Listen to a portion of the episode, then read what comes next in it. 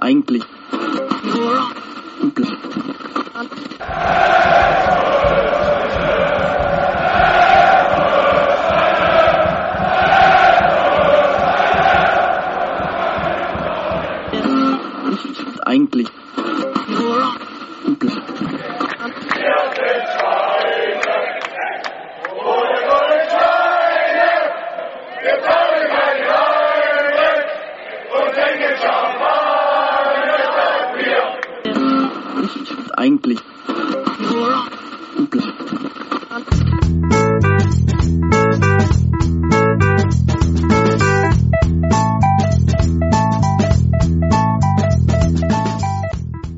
Champagner statt Bier, der Football Podcast.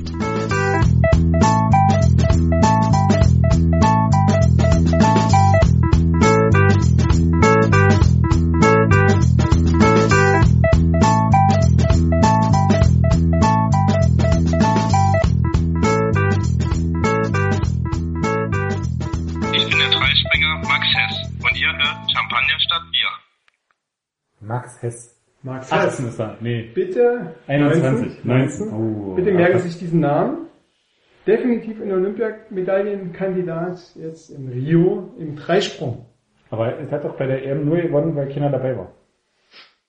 Das Außer ihm. Das ist so wie wenn man 1-0 dreckig gewinnt, nach 10 Jahren fragt der Kinder mehr, wie man das gewonnen hat. Ja, ja. Aber wenn Augsburg deutscher Meister wird, nur weil Dortmund, Schalke und Bayern nicht mitgespielt haben, dann schmälert das doch den Erfolg.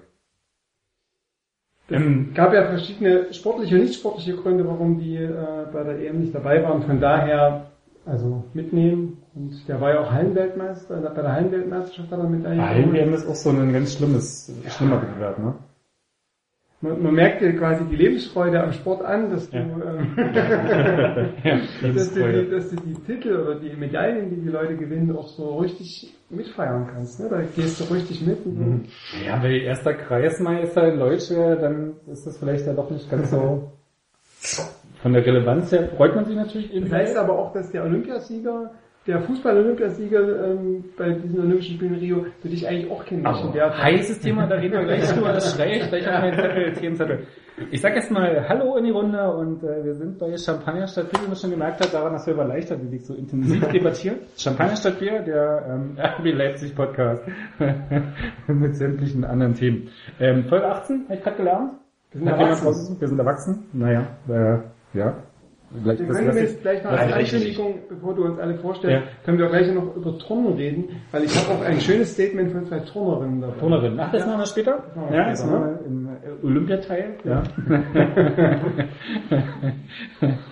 wir sind erwachsen und äh, wir freuen uns sehr. Ähm, erwachsen sein heißt sich nicht erwachsen benehmen. Ich hab, wir begrüßen neu, neu zu, einen Neuzugang in unserer Runde. Das ist der äh, Crank. Wir finden ihn bei, bei Twitter unter Crank RWL, glaube ich. Oder Genau. Crank unterstrich RWL? Nee, Crank kein, kein Unterstrich. Ähm, schön, dass du da bist. Ja, sehr gern. Du bist ja quasi der U23, der unbestrittene U23-Experte in der Stadt. Zu RB Leipzig. Ich denke. Muss, musste, mal, musste mal den Trainer fragen. Na, wahrscheinlich hat niemand in den letzten zwei Jahren mehr U23-Spiele gesehen als du. Vielleicht die Trainer, ansonsten Die Trainer. ansonsten es eng, ja. Cool. Äh, Freue mich sehr, dass du da bist. Der, wir haben auch, der André ist wieder da. Ja, hallo. Lange nicht hier gewesen. Oder vielleicht doch. Ich weiß nicht. Letztes Jahr zu Weihnachten. Ja. als wir unsere ohne Fußball-Folge gemacht haben. Ähm, schön, dass du, du bist ja wieder richtig zurück in Leipzig. Ja. Zurückgekehrt aus Brüssel, wieder als Aprilscherz verkündet äh, und wieder haben alle gerätselt, kommt der jetzt zurück, bleibt der jetzt, was macht der, was heißt es diesmal? Also zur Erklärung, letztes Jahr... Äh, Das ist ja kein April, das stimmt ja. Ja, ja. Die Leute verstehen es einfach nicht. letztes Jahr am 1. April hat der André im Blog bekannt gegeben, dass er nach Brüssel zieht und alle waren so, lustig. Und dann ist er nach Brüssel gezogen und dieser am 1. April hat er gesagt, er zieht nach Leipzig zurück und alle waren so, hm, soll ich mich wieder das lustig finden oder das vielleicht doch diesmal nach Frischert? Nee, er ist wieder da, wohnt äh, Street Credibility mäßig jetzt in einem in der gefährlichsten Ecke von ganz Deutschland. Ja. Ich glaube, bei ProSieben gab es mal äh, einen Die Bericht. gefährlichste Straße Deutschlands. Gefährlichste Straße Deutschlands. Ja. Wie ist es? Du bist ja schon bandagiert. Durch und mich so. ist jetzt noch gefährlicher geworden. Ja. Ähm, und äh, ich habe auf jeden Fall äh, Schutz von allen Gangs.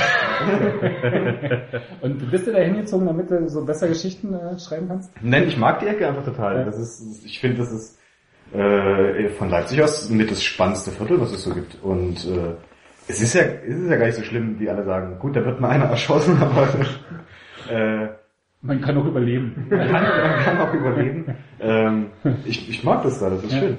Na, und die ganzen toten Taubsies, Auf jeden Fall. so erlegst. Ja. Taubsies. Also, Was sind nicht, die Taubsies? Taubsies? Na, Nee. Pokémon. Ach, die Pokémon. Oh, Entschuldigung. Weg. André ist schon bei Level 19. Nee, nee, nee, nee das, ich habe heute für, für Julius äh, Pokémon gespielt im Auto, weil ich noch Beifahrer war. berühmten Julius Fischer Genau, Ja. der ist Level 19. Ich bin nur Level 11 oder so. Übernimmt André Hermann die Pokémon Go. Was hast du denn für seltene Pokémons gefunden? Ich habe heute einen Electek in Grünau gefahren, da war er richtig beeindruckt. Ich bin raus. Bin ich. Ja, rede gut weiter. Ich höre interessiert. Ich würde ja interessieren, ob die Red Bull Arena ein, ein Pokestop ist. Ja, Pokestop ist ja, es. es gibt, das- es gibt ist- äh, es davor, Arena? es gibt davor einen und es gibt direkt am Haupteingang gibt's eine Arena. Wer, wer besitzt die gerade? Chemiefan? Das weiß ich. Als ich letztes Mal geguckt habe, war sie, glaube ich, blau. Okay. Gibt so verschiedene, also für alle, die jetzt hier zuhören und vielleicht noch Für alle, die zuhören, wissen es wahrscheinlich, aber du, ich weiß es, mir, muss es nicht erklären.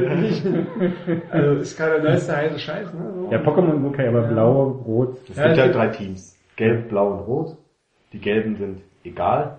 Äh, und Coolen sind die coolen sind die roten. Wagemut, So Team wie ich. Wagemut, so wie ich. Ja, sehr gut. Hier. Ja. Und Also, äh, die blauen, die die blauen blau sind halt so die. Oder gelb.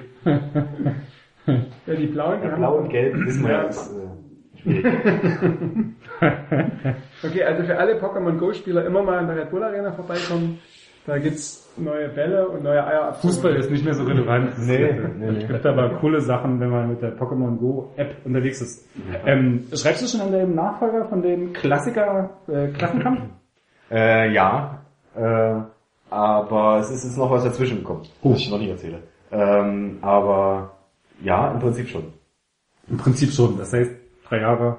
Nee, also äh, am liebsten natürlich nächstes Jahr, aber wenn das, was dazwischen kommt, funktioniert, dann vielleicht erst ein Jahr später. Alles klar, da frage ich dich nachher nochmal aus. wenn du nicht drüber reden willst.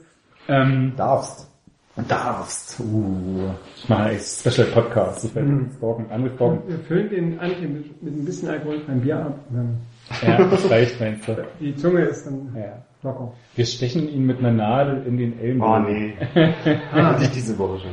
Da ist, genau, der Hinweis auf die körperliche Unversehrtheit der André, die nicht ganz gegeben ist, Nicht so. als ein, ein dicker Um, äh, wie heißt das? Äh, Verband. Um, Umverband. Umschlag. Umschlag. Ja, was ist denn passiert? Das ist ja, also man sieht, wenn man weiß, du wohnst Eisenbahnstraße, dann könnte man denken, ja, okay. Wir haben uns gekloppt auf der Eisenbahnstraße, es ging um Drogen und äh, ich hast habe gewonnen. Ja. Ja. Genau, Das ist nicht mehr.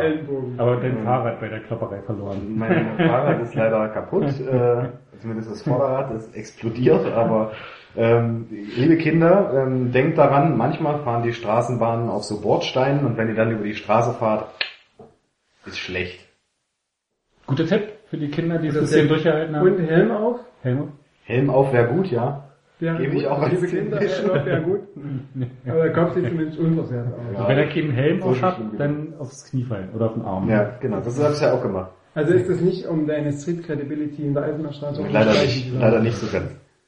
Aber es sieht schon sehr, weil die Hand auch durchaus mitgenommen ist mit einem Grind, der schon echt schwarz, schwarzlich ist, also sieht schon sehr gefährlich aus. Danke. Ja. so, und der Mann, der hier so, Team Wagemut. Wir müssen zusammenhalten. der, Empath, der Empathie quasi studiert hat und der das nur professionell äh, betreibt, ähm, den haben wir jetzt auch schon gehört. Der Dirk ist natürlich immer da. Unser Mann bei Olympia, Ja, der schon hat äh, fast einfließen lassen. Ja, für Rio. Dirk für Rio. ja. Wie ist es? Ich bin eigentlich ein bisschen... Bist du vorbereitet? Ja, total super. Kannst mich gerade nicht fragen, was am 12. August um 3 Uhr nachts in Deutschland Wann gehen die. Spiele los? Am, jetzt, am Mittwoch? Nein, äh, die, die Olympischen Spiele gehen traditionell. Nee, aber die, traditionell die kennen Mannschaftssportarten beginnen ja eh. Ach so, ja, doch. Am Mittwoch sind die ersten Vorspiele. Donnerstag spielt zum Beispiel das deutsche Fußball. Ja, das weiß ich, aber was ist Mittwoch? Da spielen die Frauen dann wahrscheinlich schon. Ähm, äh, Frauenfußball. Ich glaube, es ist sogar so was wie Badminton-Vorentscheidung oder so. Also, es sind ein paar Vorentscheidungen. Äh, Die am Mittwoch losgehen. Gibt's wieder reichhaltiges Stream-Angebot? Absolut, also bei sportschau.de oder rio.olympia.ard.de finden, findet ihr alles. Aber werden die, übernehmen die die Streams von, von diesem internationalen Broadcaster oder bespiegeln die als Stream nur ihre eigenen Programme? Ähm, Bei der wird, ARD. Das wird sowohl, also äh, es wird sowohl Streams geben, die unkommentiert sind, die, also da gibt es aber nur eine bestimmte Anzahl, die man unkommentiert streamen kann. Und dann wird es natürlich Streams geben, die nur für die durchsprachigen User ähm, kommentiert werden. Okay. Äh, genau, die dann eben auch nochmal in der Fernsehberichterstattung dann nochmal nachbearbeitet werden. Alles klar. Aber du fährst nicht nach Rio, sondern machst ich, was? Ich ähm, äh, schaue mir die wunderbar gescheiterte äh, Olympiabewerberstadt von 2024 Hamburg an, weil dort der Norddeutsche Rundfunk für die ARD das produziert und ähm, dort quasi die sogenannte Heimatredaktion, welch blöder Begriff, aber dort ist die sogenannte Heimatredaktion des Norddeutschen Rundfunks und da bin ich Teil davon und freue mich auf drei Wochen Sommer in Hamburg und dann im äh, September nochmal zwei Wochen Paralympics, Ah, ja. die ebenfalls von Hamburg aus produziert werden. Und der bereitet dann quasi die Inhalte von vor Ort auf und äh, was macht er da in der Genau, Heimatredaktion oder guckt also er wir haben vielleicht so- nur Fernsehen? Wir gucken nur Fernsehen. und Kaipi, ne? Also die meisten Entscheidungen werden nachts, Ja. da bietet sich das dann an, da haben wir dann so ein bisschen Salz Ach stimmt, das ist ja auch noch Zeitverschiebung. laufen und so. Also wir versuchen es uns so, so schön zu machen, wie es vor Ort ist, ohne Zika und ohne Messerstechereien und so. Ähm, nee, wir, wir berichten natürlich, wir schauen uns die Sachen an, äh, Ja. die wir auch im Stream oder was wir so an äh, angeboten haben, berichten dann darüber, werden Live-Ticker anbieten, werden Hintergrundgeschichten machen, haben auch Redakteure, die vor Ort sind äh, in Rio. Ähm, wir haben ein sehr großes Social Media Angebot, wo wir auch mit Sportlern, soweit sie das vom IOC aus dürfen, ähm, Dinge machen, haben Blogger, die halt in, also Sportler, die in Rio sind und für uns bloggen und so. Und das bereiten wir einfach alles in Hamburg aus, aus Hamburg aus auf. Ähm, haben ein recht großes Videoangebot, also neben den Livestreams kann man auch viel dann on demand, also im Nachhinein angucken. Genau, so dass wenn jemand auf die Sportschau-Seite geht, dann sofort umfänglich und absolut aktuell informiert ist. Wahnsinn. Ja. Ich bin heiß. Jetzt. Ich bin auch, jetzt wirklich, wirklich der Reden höre, ne, da denkt man, wow.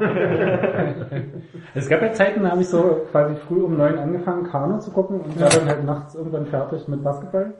Ähm, Ist vorbei. ist, glaube ich, ein bisschen durch, aber wenn ich Zeit hätte, würde ich es wahrscheinlich immer noch machen, aber vielleicht auch eher aus so einem Pflichtbewusstsein heraus. Okay, aber du bist doch schon auch so ein bisschen ein Nachtdienstmensch. Ja. Das heißt, das ist ja perfekt für dich. Nachts um drei die Ja. äh, Entscheidung. Ähm, Ja, wahrscheinlich gucke ich dann eher ein Baseballspiel. Okay. Ja. Weil du kannst ja einen Second Stream, also ich meine, Ja. müsstest du doch gewöhnt Ah, ich sein. bin nicht so multitaskingfähig. Echt? Wie ist eure Olympia? Aber ich meine, gerade beim Baseball kannst du doch viel Zwischenzeit, wo du dann was anderes gucken kannst. Du hast Baseball nicht verstanden. Okay, das, das kann sein. Eure Olympia ist so groß? Ja, Du guckst, du guckst, du guckst wahrscheinlich Fidschi gegen äh, äh, Ägypten. Der Fußball. U23. Fußball werde ich schon mal schauen, bestimmt auch mal Frauenfußball.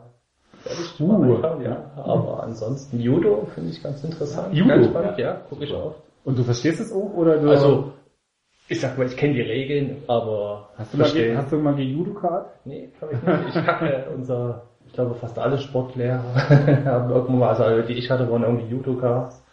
Und so mussten wir das immer machen. Das hat mich da furchtbar genervt, aber angucken tue ich Ja. gerne, selber machen nicht. ja, genau, also Judo und Ich gucke auch, ich guck auch Judo. Und Judo, echt? Ja, ja.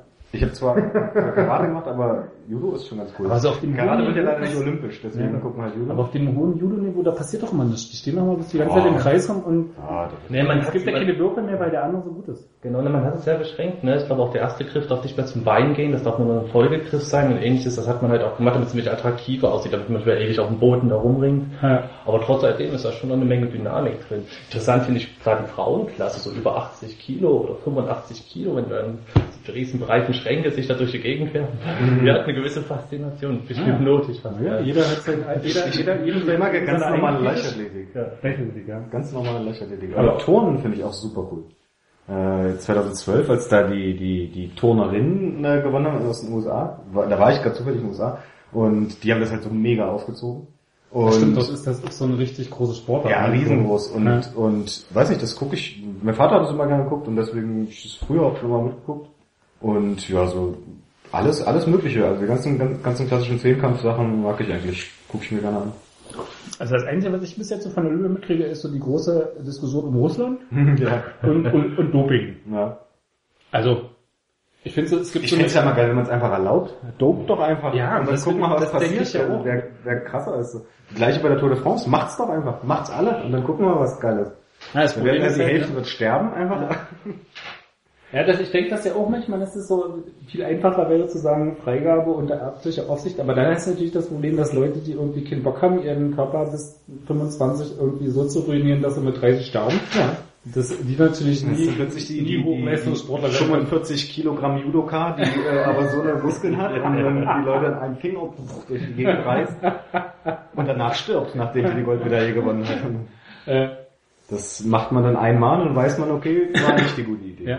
Aber es gibt dann immer so eine, so, ich finde so eine normative Ebene von, ah, Sport macht keinen Spaß mehr, weil es gibt ja Doping und so. Geht euch das so? Weil das, ich glaube, das, das Gefühl habe ich zum Beispiel für mich nicht. Für mich ist das so, ja, da hat halt jemand gedopt, das gehört halt irgendwie dazu, macht, machen sowieso viele. Das krasseste, wo man es ja mitbekommen hat, war immer Tour de France und so Radfahren interessiert mich sowieso nicht so hart. Und äh, keine Ahnung, bei Leichtathletik fand ich, ging's eigentlich doch immer noch, oder? Da sind doch, aber Also sind doch außer dass von den letzten 40 Martina Jahren Koch. quasi ähm, äh, keiner der 100 Meter Olympiasieger Echt? Okay, im Nachhinein nicht irgendwie des Dopings überführt worden ist, geht's eigentlich nach Leichtathletik. Nee, so wenig Ahnung habe ich zum Beispiel schon. Und äh, Ja, nicht. Kugelstoßen etc., da ist das schon, glaube ich, immer auch ordentlich. Da wo sich jetzt der, der, richtig der, der, deutsche äh, der deutsche Diskusherr da so aufgeregt hat. Deutsche sind, Deutsche sind per se äh, nicht. Da- Das halten wir erst Auf fest. jeden Fall.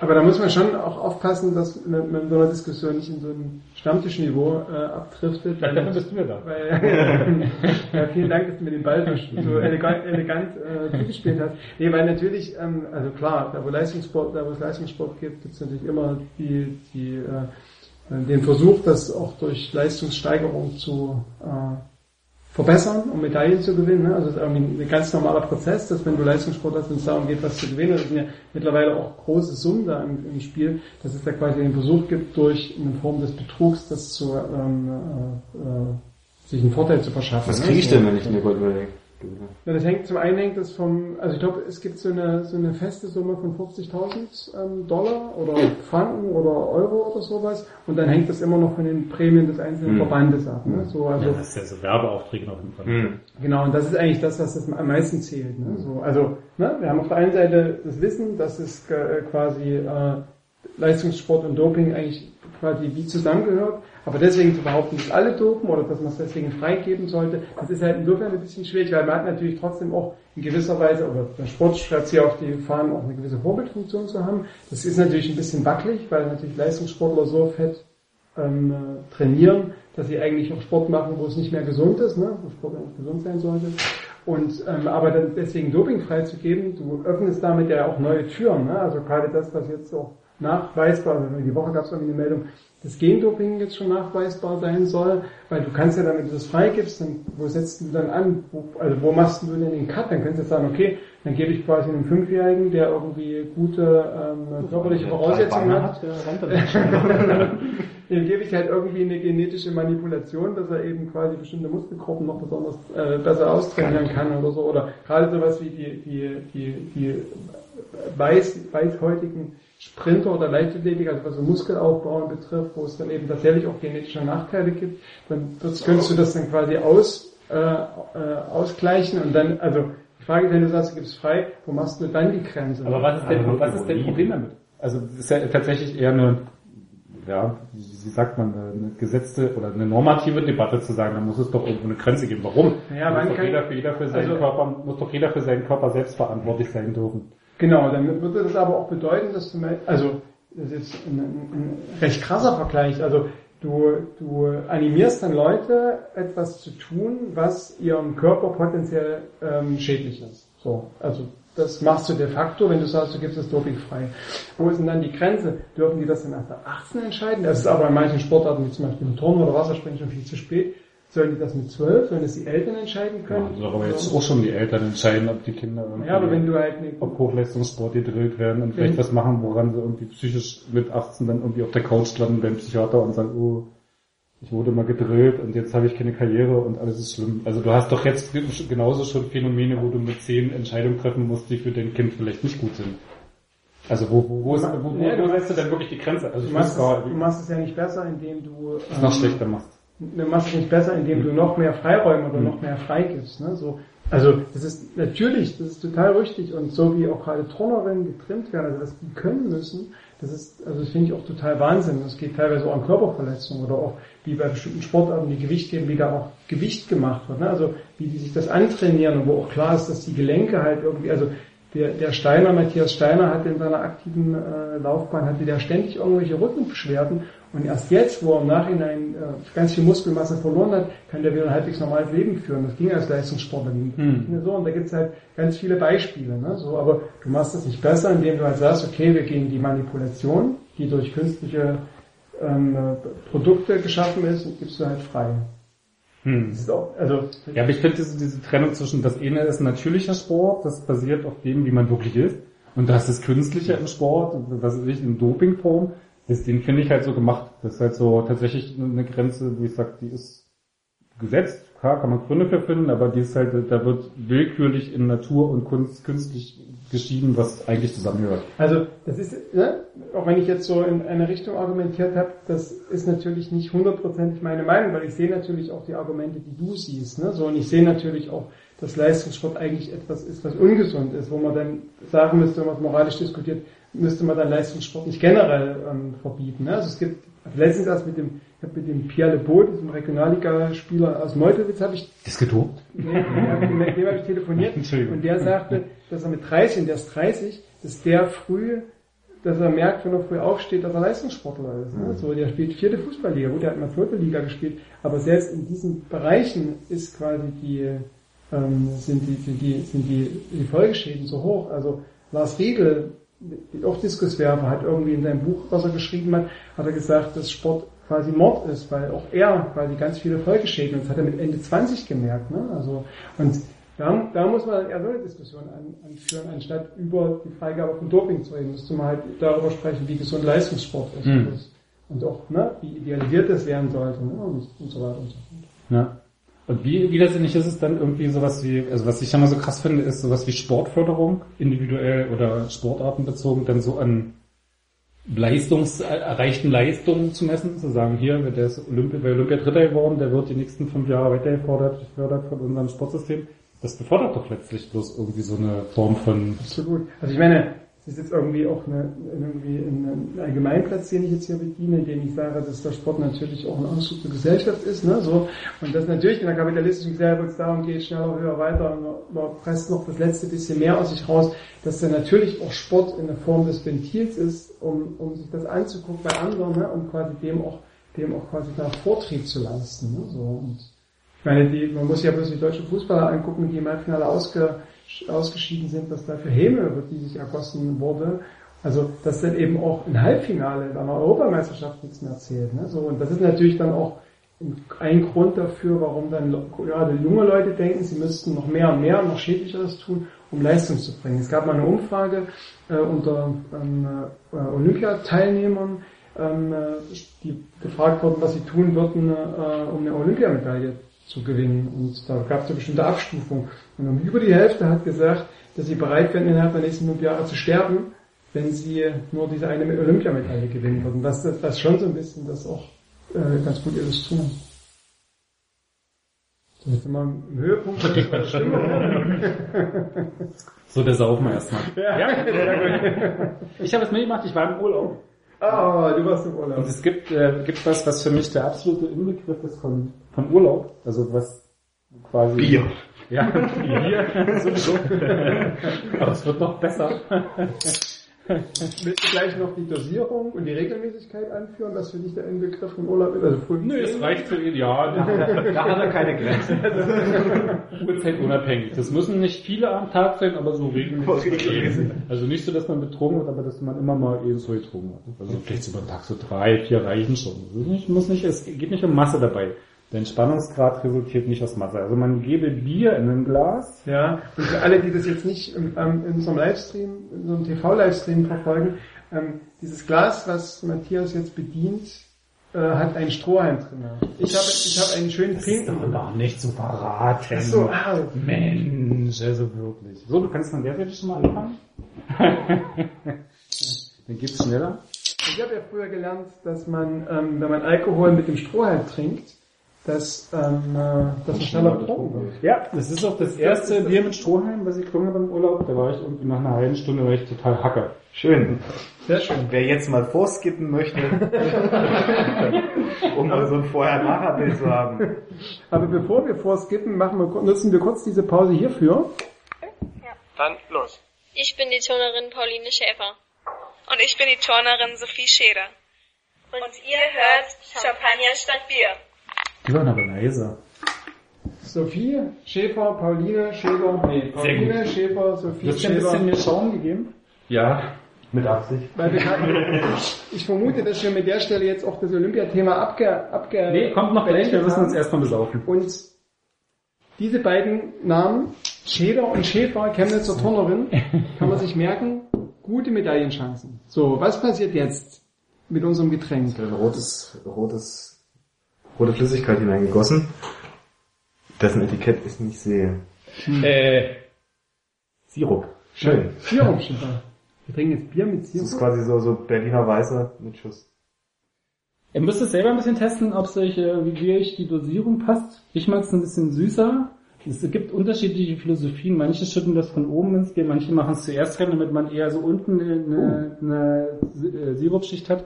Da gibt es so unterschiedliche Philosophien. Ich war in Polen, da ist das ja quasi so ähm, nationales Urlaubsgetränk. Okay, wir haben jetzt ein polnisches Äh, Bier bekommen. Äh, polnisches Und Bier. für alles so- Zivic. die es zu Hause nachprobieren wollen. Zivic. Okay. Kann man polnisches Bier jeder Couleur nehmen und einfach sagen. Tys Tyskier Jetzt habe ich wieder vergessen. Ähm, Eiswürfel. Piwo, Sokie, Dusche. Piwo, Sokie, Dusche, das ist alles, was man wissen muss, wenn man irgendwie an die polnische Ostsee zum Urlaub fährt. Okay, Dann kriegt man Piwo, was? Sokie, Dusche, ein großes äh, Bier mit Sirup. Ah.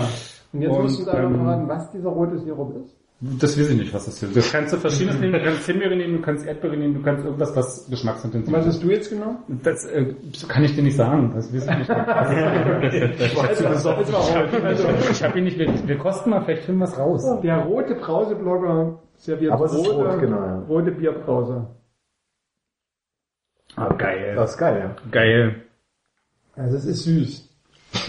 Ah, geil, geil, geil, süß.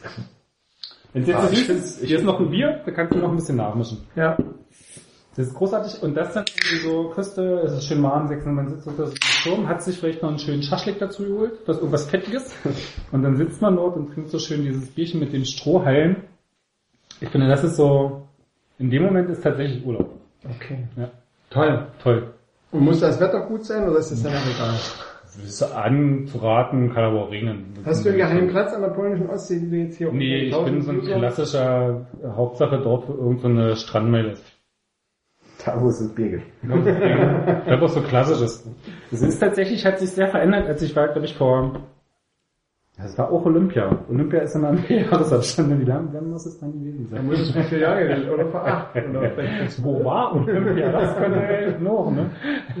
Also muss ungefähr vor acht oder zwölf Jahren gewesen sein, aber ich Also- letzte Mal dort. Und da war es noch so relativ, naja, also überschaubar waren noch nicht so viele Gäste dort. Jetzt kommt Und da, Polen das ist schrecklich. Ja, inzwischen kommt noch Polen. Inzwischen ist es total überlaufen. Krass, total krass. Und da habe ich zum ersten Mal habe ich dort diese Boxautomaten gesehen. Kennt ihr diese Ah, Boxautomaten, ja, ja. wo man so dann so gegenboxen muss? Und dann stand Und das, da das so das erste Mal. oder ja, ja, Supermarkt naja, ja, es so. stehen bloß Werte dort. Und du verdrehst so. dich halt und dann kommen, kamen dann halt so diese, ich sag mal, gut gebauten, großen, ich finde ja so polnische Männer sehen, haben ja so oft so einen Hooligan-Style. So, so, der, der durchschnittspolnische Mann gibt sich ja gerne so mit ganz kurzen Haaren, gerne auch ein bisschen bepackt mit Muskeln oder auch mit dem ja- Sagt der Mann mit den kurzen Haaren. ich passe da gut hin. Ich habe gerade schon von weißhäutigen Sprintern gesprochen, Ja, ja. die nicht so gut sind polnischen. Wir machen ja wieder Raffenkunde. Ja, nebenbei. Raffenkunde. nee, ich mache Kultur, Kulturstudien. Ne? Kulturanthropologie. Ich bin quasi Kultur vor Ort Kulturanthropologe Völkerkunde. Gewesen. Ja, Völkerkunde, du auch Anthropologe. geboxt? Ich habe nicht geboxt, ich habe es mir nur angeguckt. Ich bin ja ein Wissenschaftler, bin eher der wissenschaftliche Typ, nicht der Selbsterfahrer. und dann kamen auf jeden Fall diese gut gepackten äh, polnischen Jungs und mit ihren Freundinnen im Schlepptau. Und dann haben sie es den Boxsack so richtig gezeigt. Das fand ich immer total, total faszinierend, dann zuzugucken, wie die dann so den Boxsack verprügelt haben. Manche konnten so nicht so gut, aber manche konnten so Ich beeindruckend, glaube, dass man gedacht hat, mit dem prügel ich mich Boxsack nicht. Ist tatsächlich eher eine Frage der Technik und nicht so der Kraft. Auch. Ja, Okay. auch.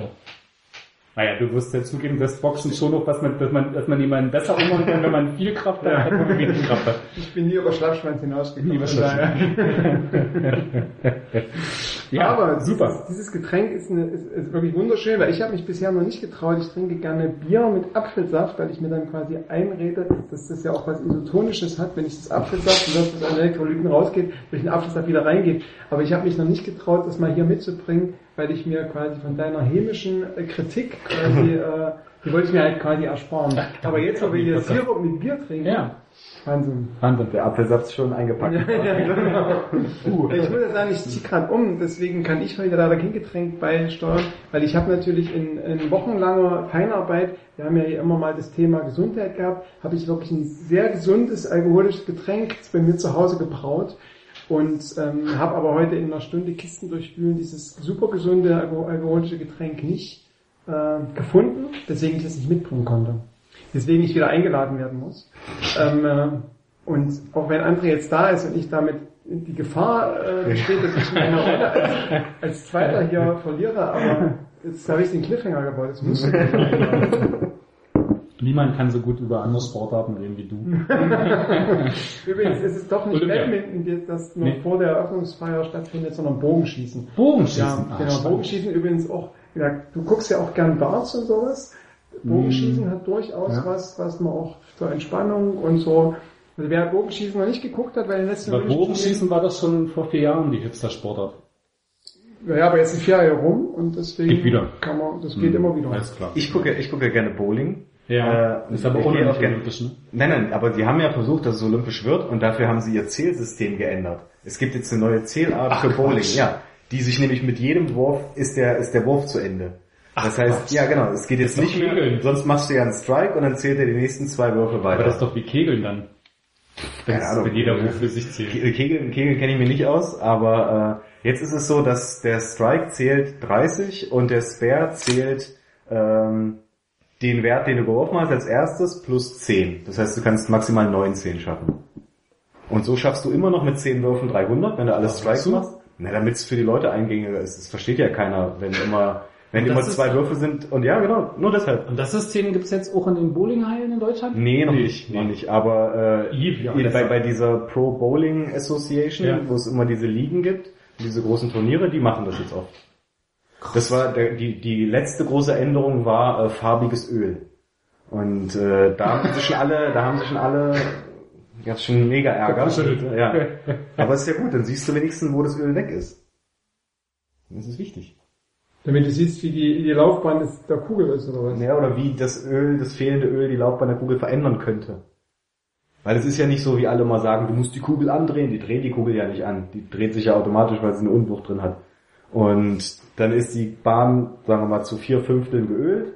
Dann fängt die, fängt die an zu rotieren und dann hört das Öl auf und dann zieht die rein.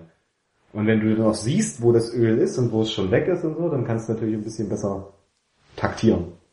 Also wir dürfen den André nicht wieder ausladen. Weil Bowling finde ich spannend. ich finde Bowling ist großartig, was man hier erfährt. Lief früher mal aus Sportkanal. Ja, und man kann, man kann mit 200 äh, Bowling-Schnitt kann man Profi werden. Echt? Ja, da arbeite ich dran. Das ist meine, meine Zweitkarriere heimlich. Ich glaube, meine beste Runde, ich, meine, ich spiele bei 170 und ich glaube auch 100, 200 gespielt. Na, ich glaube, ich habe jetzt so 175er Schnitt. Und darf man Mit man Ausreißer nach einmal, oben, wenn man einmal 200 Nee, nee, schafft? Schnitt. Und, den, und das ist heißt, also Schnitt heißt im Sinne von, du musst bei so einem äh, Qualifikationsturnier das halt schaffen. Und was heißt Profi? Na Profi, du kannst mit Geld verdienen. Dann kannst Also- du in die Turniere mitspielen. Ach so, du kriegst dann quasi so einen. Profipass und dann darfst du dich da anmelden bei den Turnieren. Genau. Das ist sozusagen ein Vorletzter, aber für den, okay. Mensch. Ja, also für alle, die zuhören, ne, und so immer mal Bowling und Golf, der Klassiker. im heimischen Hobby schon mal holen. Ja. Mhm. Ja, cool. Olympia. Wir waren bei Olympia, das olympische Fußballturnier. Die sportliche Wertigkeit von einem olympischen Fußballturnier. Wir werden Olympiasieger. Du und ich.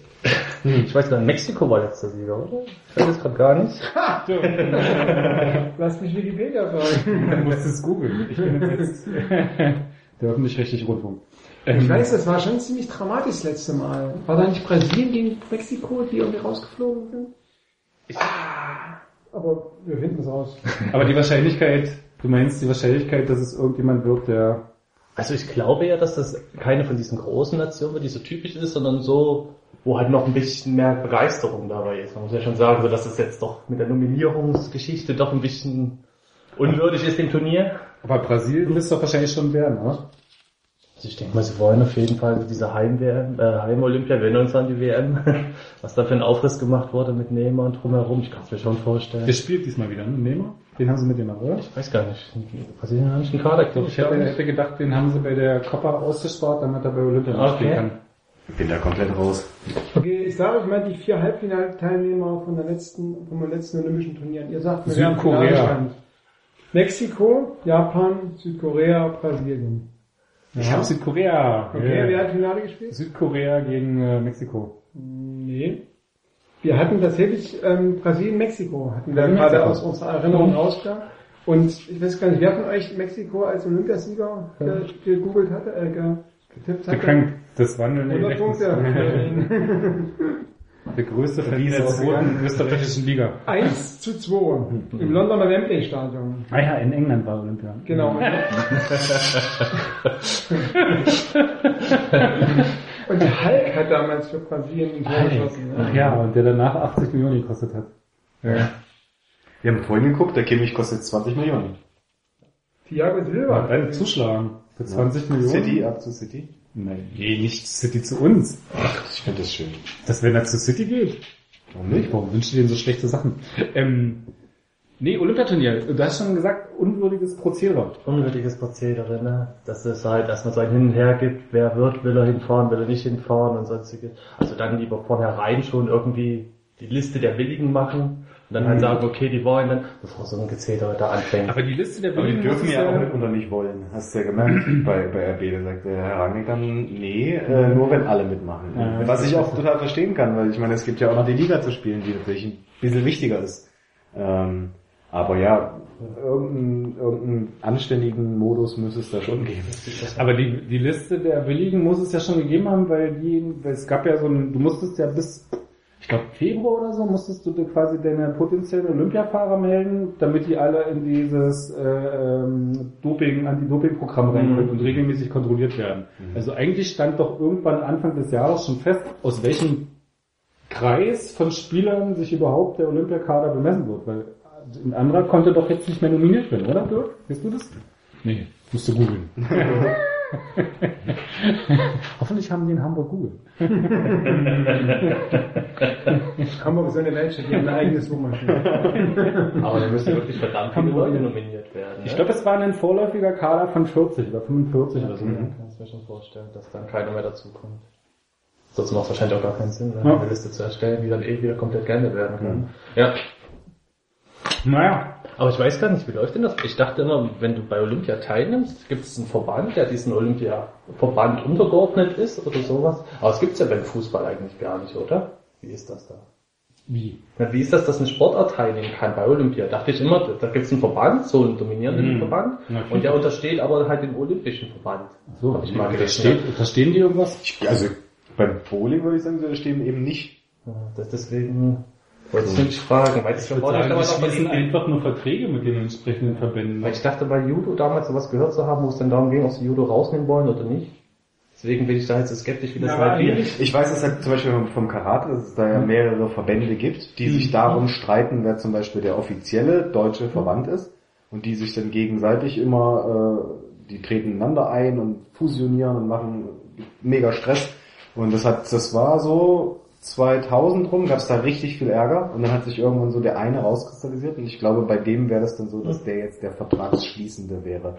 Aber die sind definitiv nicht dem IOC unterstellt. Nee. Okay. Aber die FIFA muss ja mit denen irgendwas ausgemacht haben, weil da sind sie dann auf die Idee gekommen, daraus ein U23-Turnier zu machen. Hm. Weil das ist ja so der Status quo, dass es ein U23-Turnier ist, bei dem drei, Drei, drei, Ich glaube drei, genau. drei älter sein dürfen als drei, die 23 halt. Ja, Deutschland anderem die Benders. Ähm, Sind die älter schon? ja, 23? 89, 88. Ah, okay. Und. Petersen ist dann der dritte. 88 oder 89 sind die geboren. Ähm, ähm, aber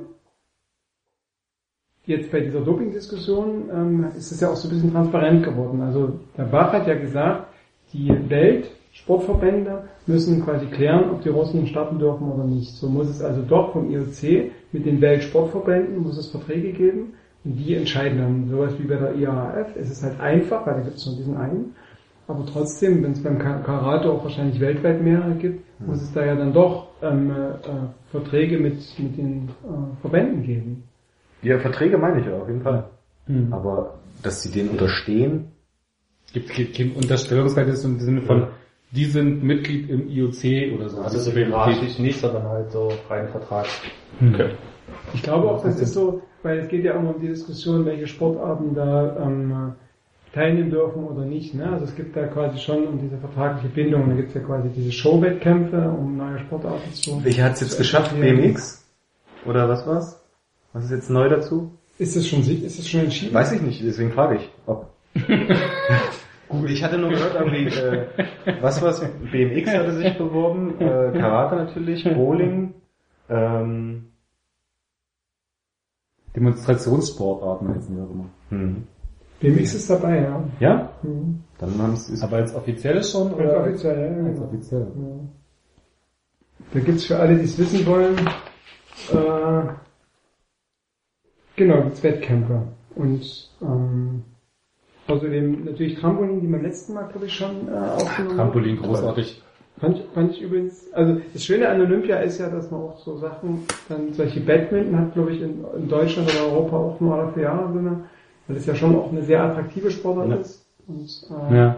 Ich finde es immer so unheimlich geil, es läuft irgendwie so eine Übertragung, geiles Handballspiel, weiß es ich, Russland gegen Island, irgendwie 10 Minuten vom Ende, es steht 21 zu 21, man fiebert total mit und dann kommt so eine Stimme, oh, wir schalten rüber zum Trampolin, weil da ist äh, Britta Müller, die kann nur noch Bronze erreichen, jetzt schnell rüber, schnell rüber zu Britta Müller. Und dann hops es und du denkst so, was? Geben wir euch ab. ja, so viel ähm, dazu. Aber olympisches Fußballturnier. Unwürdig, aber jetzt fahren ja Devi Selke und Lukas Klostermann dürfen mitfahren und dürfen olympisches Gold gewinnen gegen Brasilien im Finale. Ähm, seid ihr fein damit? Ist das okay? Oder ist das, das die große die große böse Wettbewerbsverzerrung? Naja, die Frage ist ja, also ähm, ähm, als Paulsen äh, dann die Pressemitteilung rumging, wo er gesagt hat, ich fahre nicht, weil ich, weil ich das selber nicht möchte, da gab es ja überall so dieses große Haha, ne? also so, er, er, er darf nicht dürfen. Ähm, jetzt dieses Interview mit der FAZ, das hat sich jetzt so ein bisschen gelesen, hat das tatsächlich so ein bisschen eine eigene Entscheidung von ihm war oder so. Ja, weil das habe ich auch nicht angezweifelt. Hm. Der ist ja auch keiner, der sich da rumkommandieren lässt. Also, so. Naja, wir hatten ja an dem Tag hatten wir ein Interview im MDR. Da war das schon, also in der im FAZ-Interview klang das ja viel klarer. Da klang das so wie, ja, ähm, ich habe mir das überlegt, habe auch schlaflose Nächte gehabt, so und jetzt geht's mir besser und so. Und ähm, an dem Tag der Entscheidung, also das bei uns im MDR gesagt hat, da klang das ja schon so wie, ich finde es schon schade, ne? So, aber auch so, wir haben dann die Entscheidung getroffen, dass ich nicht fahre. Ne? So, und da gibt's ja dann schon, welche Drücke kommen woher, wie, ist quasi auch wie frei sein. Ja, der wird natürlich auch mit dem Verein reden bei so einer Veranstaltung. Er wird nicht zu Hause sitzen fünf Nächte und überlegen, was mache ich und dann geht er zum Verein und sagt, ich habe mich entschieden. Also klar redet der mit Hasenwill, Rangnick und sonst jemand drüber und die, die werden natürlich- Spiegel spiegeln und auch gesagt haben, von wegen, wenn du jetzt nicht da bist, äh, musst du dich erstmal wieder ranspielen in die Mannschaft und na, vielleicht haben sie auch gesagt, der Selke ist weg, du kannst auch da sein. Ja, geschaut. genau. Oder ich meine, letztes Jahr aber mitunter war es wahrscheinlich wirklich einfach nur so einfach. Aber letztes Jahr ist er ja auch bei einem Turnier gewesen und dann ist er halt müde zurückgekommen Genau. und dann Ja. haben die ihm vielleicht das auch gesagt. Guck mal, an letztes Jahr, da hast, äh, haben wir quasi in deinem Interesse entschieden und jetzt Aber ich glaube, letztes Jahr war gar nicht das Problem, dass er bei der U21 immer, letztes Jahr war das Problem, dass er aus, der- aus der Saison rausgegangen ist. Dann ist er irgendwie mit der Nationalmannschaft auf Länderspielreise gegangen, zwei, drei Wochen.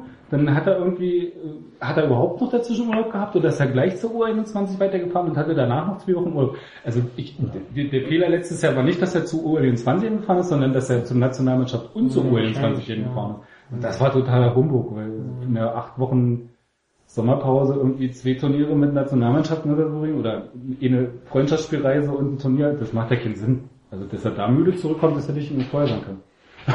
Echt. Also, Ohne mich immer noch nicht als Berater ohne angestellt. Leistungssteuerung irgendwie studiert zu haben. Muss man ihm mal sagen, dass er dich da auch mal einbinden Ja, ja, Yusuf, falls du zuhörst. Also für so einfache Fragen ich Einfach an, gar nicht schreib haben. E-Mail. Aber ich glaube auch, dass es wieder das selbst entschieden haben. Alleine Klostermann war ja eigentlich für mich interessant, weil es ja vor in der Vorbereitung hieß, äh, entweder Rechtsverteidiger oder Innenverteidiger. Da habe ich schon gedacht, okay, Hasen würde ausprobieren, was kann er denn? Ne? Rechtsverteidiger ist recht spezifisch, viele Sprints, wenig Regeneration, aber halt eine ganz andere Sache als Innenverteidiger. Hat er nicht probiert, jetzt geht er weg. Ich weiß gar nicht, wie lange geht das Turnier, wenn es bis ins Maximal bis geht? zum 21. 20. Ich 21. glaube, Halbfinale ist parallel zu dem DFB-Pokalspiel. Genau. Nee, das kann nicht sein, weil das Wochenende das letzte ist und die so. spielen, ich weiß nicht, ist das Pokalfinale, ist das Pokalspiel am Samstag oder am 20. Sonntag? Samstag. Samstag, das ist am Sonntag dann das Finale. Also das Finale ist am Sonntag aber auch Spiel um Platz 3. Also wenn du unter die ersten vier kommen willst, Mhm. dann hast du bis zum 21. Spiel.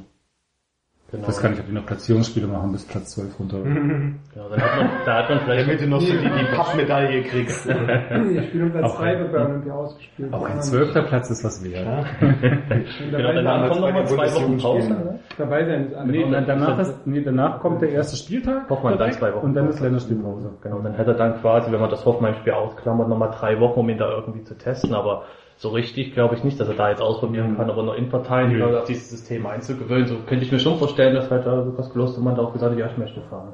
Das hat der Haas wieder gesagt, hm, ich würde schon gerne, aber genau, also ich glaube nicht, dass das vorgegeben Hm. wird, die Spieler am Platz zu spielen. Ich finde die Diskussion, ich auch mal mitnehmen. Ich meine, Ja. das ist ja noch jung. ne? ich finde die Diskussion auch deswegen so absurd, weil, also klar, die verpassen jetzt das Trainingslager, das ist schon irgendwie auch schade, weil Trainingslager macht man traditionell eher viel an so Feintuning, äh, Zusammenspiel etc. Aber andererseits, die fahren irgendwie jetzt nicht in die Ferien, die fahren zu einem olympischen Turnier, wo sie irgendwie Pflichtspiele bestreiten und irgendwie von dem Turnier zurückkommen und voll im Saft stehen. Also die Die kommen ich immer vom, vom Olympischen Dorf höre. Äh, geht's da ab. da stehen die nicht nur im Saft. nee, der sagt, wird er auch von dir noch ein bisschen. So, ja. Also für alle, für, alle, für alle, die jetzt ein bisschen auf der Tomate sitzen, der andere spricht auf die ausverkauften Kondome an. Vermutlich. Ja. Das ist quasi irgendwann nach Gut, dass drei Tagen, nach drei Tagen, na, es könnte ja sein, dass quasi Menschen diesen Podcast hören, die so ein bisschen diesbezüglich unbedarft Alles klar. sind. Und wenn nicht, google mal Hockey, Männer, äh, Deutschland und Sause oder so. ähm, sind da wohl ein Aber vor allem die, die Paralympics Eishockey, das sollte man mal googeln, weil da gibt's auch Videos bei YouTube. Auch bitte. Nein, Dass du wieder die Videos guckst, das war mir klar. das, wie die so die Sau rauslassen. Also, ne? Also da, da sieht man das quasi im Olympischen Dorf nicht, also dass es da auch um Emotionen und sowas geht. Und sowas. Emotionen und sowas. Das ist. Und auch Sowas durchaus, und Emotionen, ich klar. glaube, sehr legendär ist, ähm, äh, ich weiß gar nicht welche Mannschaft, ich würde vermuten, es war die deutsche paralympische Hockeymannschaft, Eishockeymannschaft, die irgendeinem Turnier die Qualifikation für die Paralympics verpasst haben und danach erstmal gemeinschaftlich das Hotelzimmer auseinandergenommen haben. Das die eine, kriegt einen Schlafmachen. 40 Leute. Ja, Ich glaube, irgendeine Etage oder so. Ich weiß aber nicht, ob die deutschen Paralympics äh, Hockeyspieler waren Ja. oder eine andere Nation, aber die sind da durchaus keine, äh, ja. Ja. Nee, aber worauf ich hinaus wollte, ist ja, bevor wir ja irgendwie abgedriftet sein, und das war da in die, in die, in Das ist die das Thematik des, des bunten rund um die Sportwelt, ist eigentlich, dass ich finde, dass es so ein merkwürdiges Missverständnis gibt von, die kommen zurück und du brauchst erst mal fünf Wochen, bis sie wieder fit sind, weil die kommen Ja. total fit und im Saft zurück. Ja. Das Problem ist, die werden vielleicht mal im November irgendwann oder im Oktober ein kleines Tief kriegen, weil sie irgendwie vielleicht die sechs Spiel, äh, Pflichtspiele in 200 Wochen vielleicht doch viel waren. Aber vielleicht spielen sie auch nicht irgendwie die ganze Zeit. Aber ansonsten, die kommen zurück und sind zum ersten Bundesligaspiel in Hoffenheim, sind, stehen die voll im Saft. Ja, aber halt vielleicht nicht im System halt. Genau. Ja, aber sowieso bei Selke als auch Klostermann kennen das System vom letzten Jahr noch total genau. Also die haben jetzt nicht das große Thema, da irgendwie reinzufinden. Also Ich mag auch nicht daran, also irgendwie perspektivisch muss ja RB auch da mal daran denken, dass du halt auch mal irgendwie Spieler rotieren Ja. musst, ne? Das werden irgendwann mal, vielleicht kommt beim DFB-Pokal mal weiter. Aber ich meine, deswegen, deswegen lassen sie es ja auch fahren. Richtig, also, ne? Ist ja auch vollkommen okay. Richtig. ja, ja nicht ich kann die, ich kann die. Diskrepanz, Richtig, die Diskrepanz ganz grundsätzlich kann ich schon verstehen. Es kann sein, also okay, Neuzugänge sind ja davon ausgenommen, ähm, deswegen kann ja Werner auch nicht fahren, aber grundsätzlich ähm, musst ja gucken, was für eine, was für eine Wertschätzung hat das Turnier, das Olympische Fußballturnier, wenn du quasi parallel voll in der Bundesliga-Vorbereitung bist. Und das ist eigentlich der Punkt, den ich an der Sache auch verstehe. Ne? Und natürlich hast du mit, mit Selke und Klostermann hast du Leute, die eigentlich das Thema, du hast ja trotzdem neue Mitspieler, mit denen du halt lernen musst, auch zusammenzuspielen. Ne? Also gerade in, der, der äh, Navigator oder so. Also das sind ja auch Sachen, wo du gucken musst, wie läufst du, wie werden die Pässe gespielt oder so. Und von daher kann ich schon verstehen, dass es da Vereine gibt, die sagen, hm, finde ich eigentlich jetzt nicht so super prall, dass die jetzt bei Olympia sind. Und Nö. wenn die Olymp wenn Bundesliga zwei Wochen später beginnen würde, dann würden sich vielleicht Vereine da auch leichter Die haben die Bundesliga schon extra wegen diesem olympischen Turnier um zwei Wochen nach hinten gelegt. Also das war ja der Deal damals, zu sagen, wir fangen zwei Wochen später an, damit wir mit einer starken Mannschaft nach Rio fahren können. Hahaha. Und dann stehst du irgendwie in den Wochen vor Rio und alle sagen, nee, na, Dominik Heinz, nee, der fährt nicht mit, der, der bleibt bei uns, weil keine Ahnung, warum Dominik Heinz nicht mit zu Olympia fährt, weil irgendwie Jörg Schmatke gemeint hat, der, das ist nicht cool, wenn der mitfährt, der, den brauchen wir, der ist uns zu wichtig. Also wo dann so alle anfangen, irgendwie um ihre Spieler zu handeln und noch eben weniger und hast du nicht gesehen? Genau, und das also ist das Problem. das ist so ne? das, total absurd. Also das sehe ich auch so. Also die Absurdität, die dann daraus wächst und dass alle bis zuletzt mauern, das ist eigentlich Donnerstag ist die Nominierung oder es steht fest, wer also müssen alle sagen, dass sie die Vereine Belgia abstellt und du weißt am Dienstag eigentlich nicht, welche, welche das, welche das machen oder so. Und dann, also das finde ich auch albern. So, da finde ich das, äh, da müsste man halt überlegen, wie man das dann eben auch so attraktiv gestaltet, dass ich meine Olympia ist Olympia, ne? So und alle, die dort waren, sagen, dass das ein super Erlebnis war. Auch wenn sie ja rausgeflogen sind. Aber, Aber die Party, aber die, Sturm. aber die Partys waren geil. die Partys waren geil. ja gut, dass das jetzt das äh, mit dem Argument bei Ralf Rangnick vielleicht nicht so gut war. das, Aber vielleicht dürfen die ja diese, dürfen die ja diese Red Bull Kügelchen mitnehmen. Ja. Diese Red Bull ne, Energie. Und so Red Ich habe letztens, ich hab letztens um, um das Thema Doping nochmal aufzugreifen, ähm, ich weiß gar nicht, was war, Deutschlandfunk oder irgendein Beitrag mit irgendeinem Doping-Experten, der dann irgendwie Herr James War- Warby bei der EM, der mit Red Bull und äh, Kautabak, wo er den dann dafür gebrandmarkt hat, dass äh, diese Mischung aus äh, Tabak und äh, Koffein, dass das so eine Doping quasi, dass er quasi dopen würde damit. Also natürlich nicht illegal, weil Koffein, äh, doch es gibt so eine gewisse Koffeindosis, wo du dann aus dem Verkehr genommen hast, ne? Wenn du Ja, ja, ja. einen bestimmten Koffeinwert überschreitest. Obwohl das, und das ist auch interessant, das ist auch von Sportart zu Sportart unterschiedlich. Okay. Wir müssen jetzt diese Doping-Diskussion, die wir vorhin geführt haben, nicht nochmal aufnehmen. Aber natürlich ist dieses ganze Doping-Überwachungssystem auch, auch ähm, kritikwürdig, weil du eben auch bei unterschiedlichen Sportarten mit unterschiedlichen Ja. Maßen bist. Ich fand es an der Stelle nur so absurd, dass so eine Doping-Experte so anfängt, selbst so Sachen unter Doping zu zählen, die einfach, was ist die Lifestyle, irgendwas sind, wo so genau sind Leistungssteiger, wo ich gesagt habe, ja, aber dann ist irgendwie letztlich auch dein Appelsaft zu Hause in der Küche Leistung steigern. Das mit, wenn du so anfängst, dein Red Bull, was er sich trinkt und wenn er sich noch Koffein reinschüttet vom Spiel, ist irgendwie eine Leistungssteigerung und Doping. Ich denke, naja, aber ja, okay. Und ich wenn du auch- nämlich- ich trinke auch Kaffee genau. nachts um zwölf, wenn ich irgendwie noch was schreiben muss bis um eins. Also Und wenn du, wenn du so rangehst, also die, das weiß man ja, dass Sportler auf Radvorwettkämpfen ähm, unheimlich viel Schmerzmittel auch nehmen, weil, gerade wenn sie kleine Wehwehchen haben oder so, weil es entzündungshemmend ist, aber eben auch den Schmerz dann im Wettkampf. Und dann ist halt äh, unterdrückt. Und dann ist natürlich auch die Frage, ist das nicht auch eine Form von Leistungssteigerung, weil der Schmerz an sich ja ein Signal des Körpers ist, dass irgendwas nicht ganz sauber läuft. Ne? Und dann machst du den tot. Und dann kannst du natürlich schneller laufen oder kannst du besser laufen, weil du quasi diese natürliche Hemmschwelle nicht Naja. hast. Ne? So, also, aber die Fußball gibt es das sowieso nicht. Von daher müssen wir nein. Deswegen, Gab's- deswegen, gab's noch nie, deswegen habe ich mich nie. Deswegen habe ich mich ohne Betäubung nähen lassen. Ja. Oder den Schmerz spüren. Und den Schmerz, damit du weißt, wo deine Grenzen Jetzt kennst du deine Grenzen. Genau, genau da beim Zustecken. Beim ersten oder letzten? Nein, beim allen. Warte mal, wir sind doch hier im Foodcast, oder? Olympisches Fußballturnier. Haben wir dazu noch was zu wir, haben, sagen? wir haben zum Olympischen Fußballturnier. Ja. Glaub Ja, es wird am Ende einen Gewinner geben. Ja. Hey. Deutschland. wow. Keine Ahnung. Ja, ist super. Ich finde es gut, dass die fahren. Ich hätte auch ge gut gefunden, wenn Pause fährt, aber es muss ja selber wissen, so okay, wenn er nicht fährt. Das ist in Ordnung. Ne? Das hier? Hatte deinen Segen. Er hat meinen Segen, absolut. Also wir sind Soll ja machen, was er will, wenn die Freundschaft zu Davy Selke dadurch nicht belastet wird. wahrscheinlich bestimmt Text nach. Textnachrichten. Hier, ich habe jetzt deinen Stammplatz.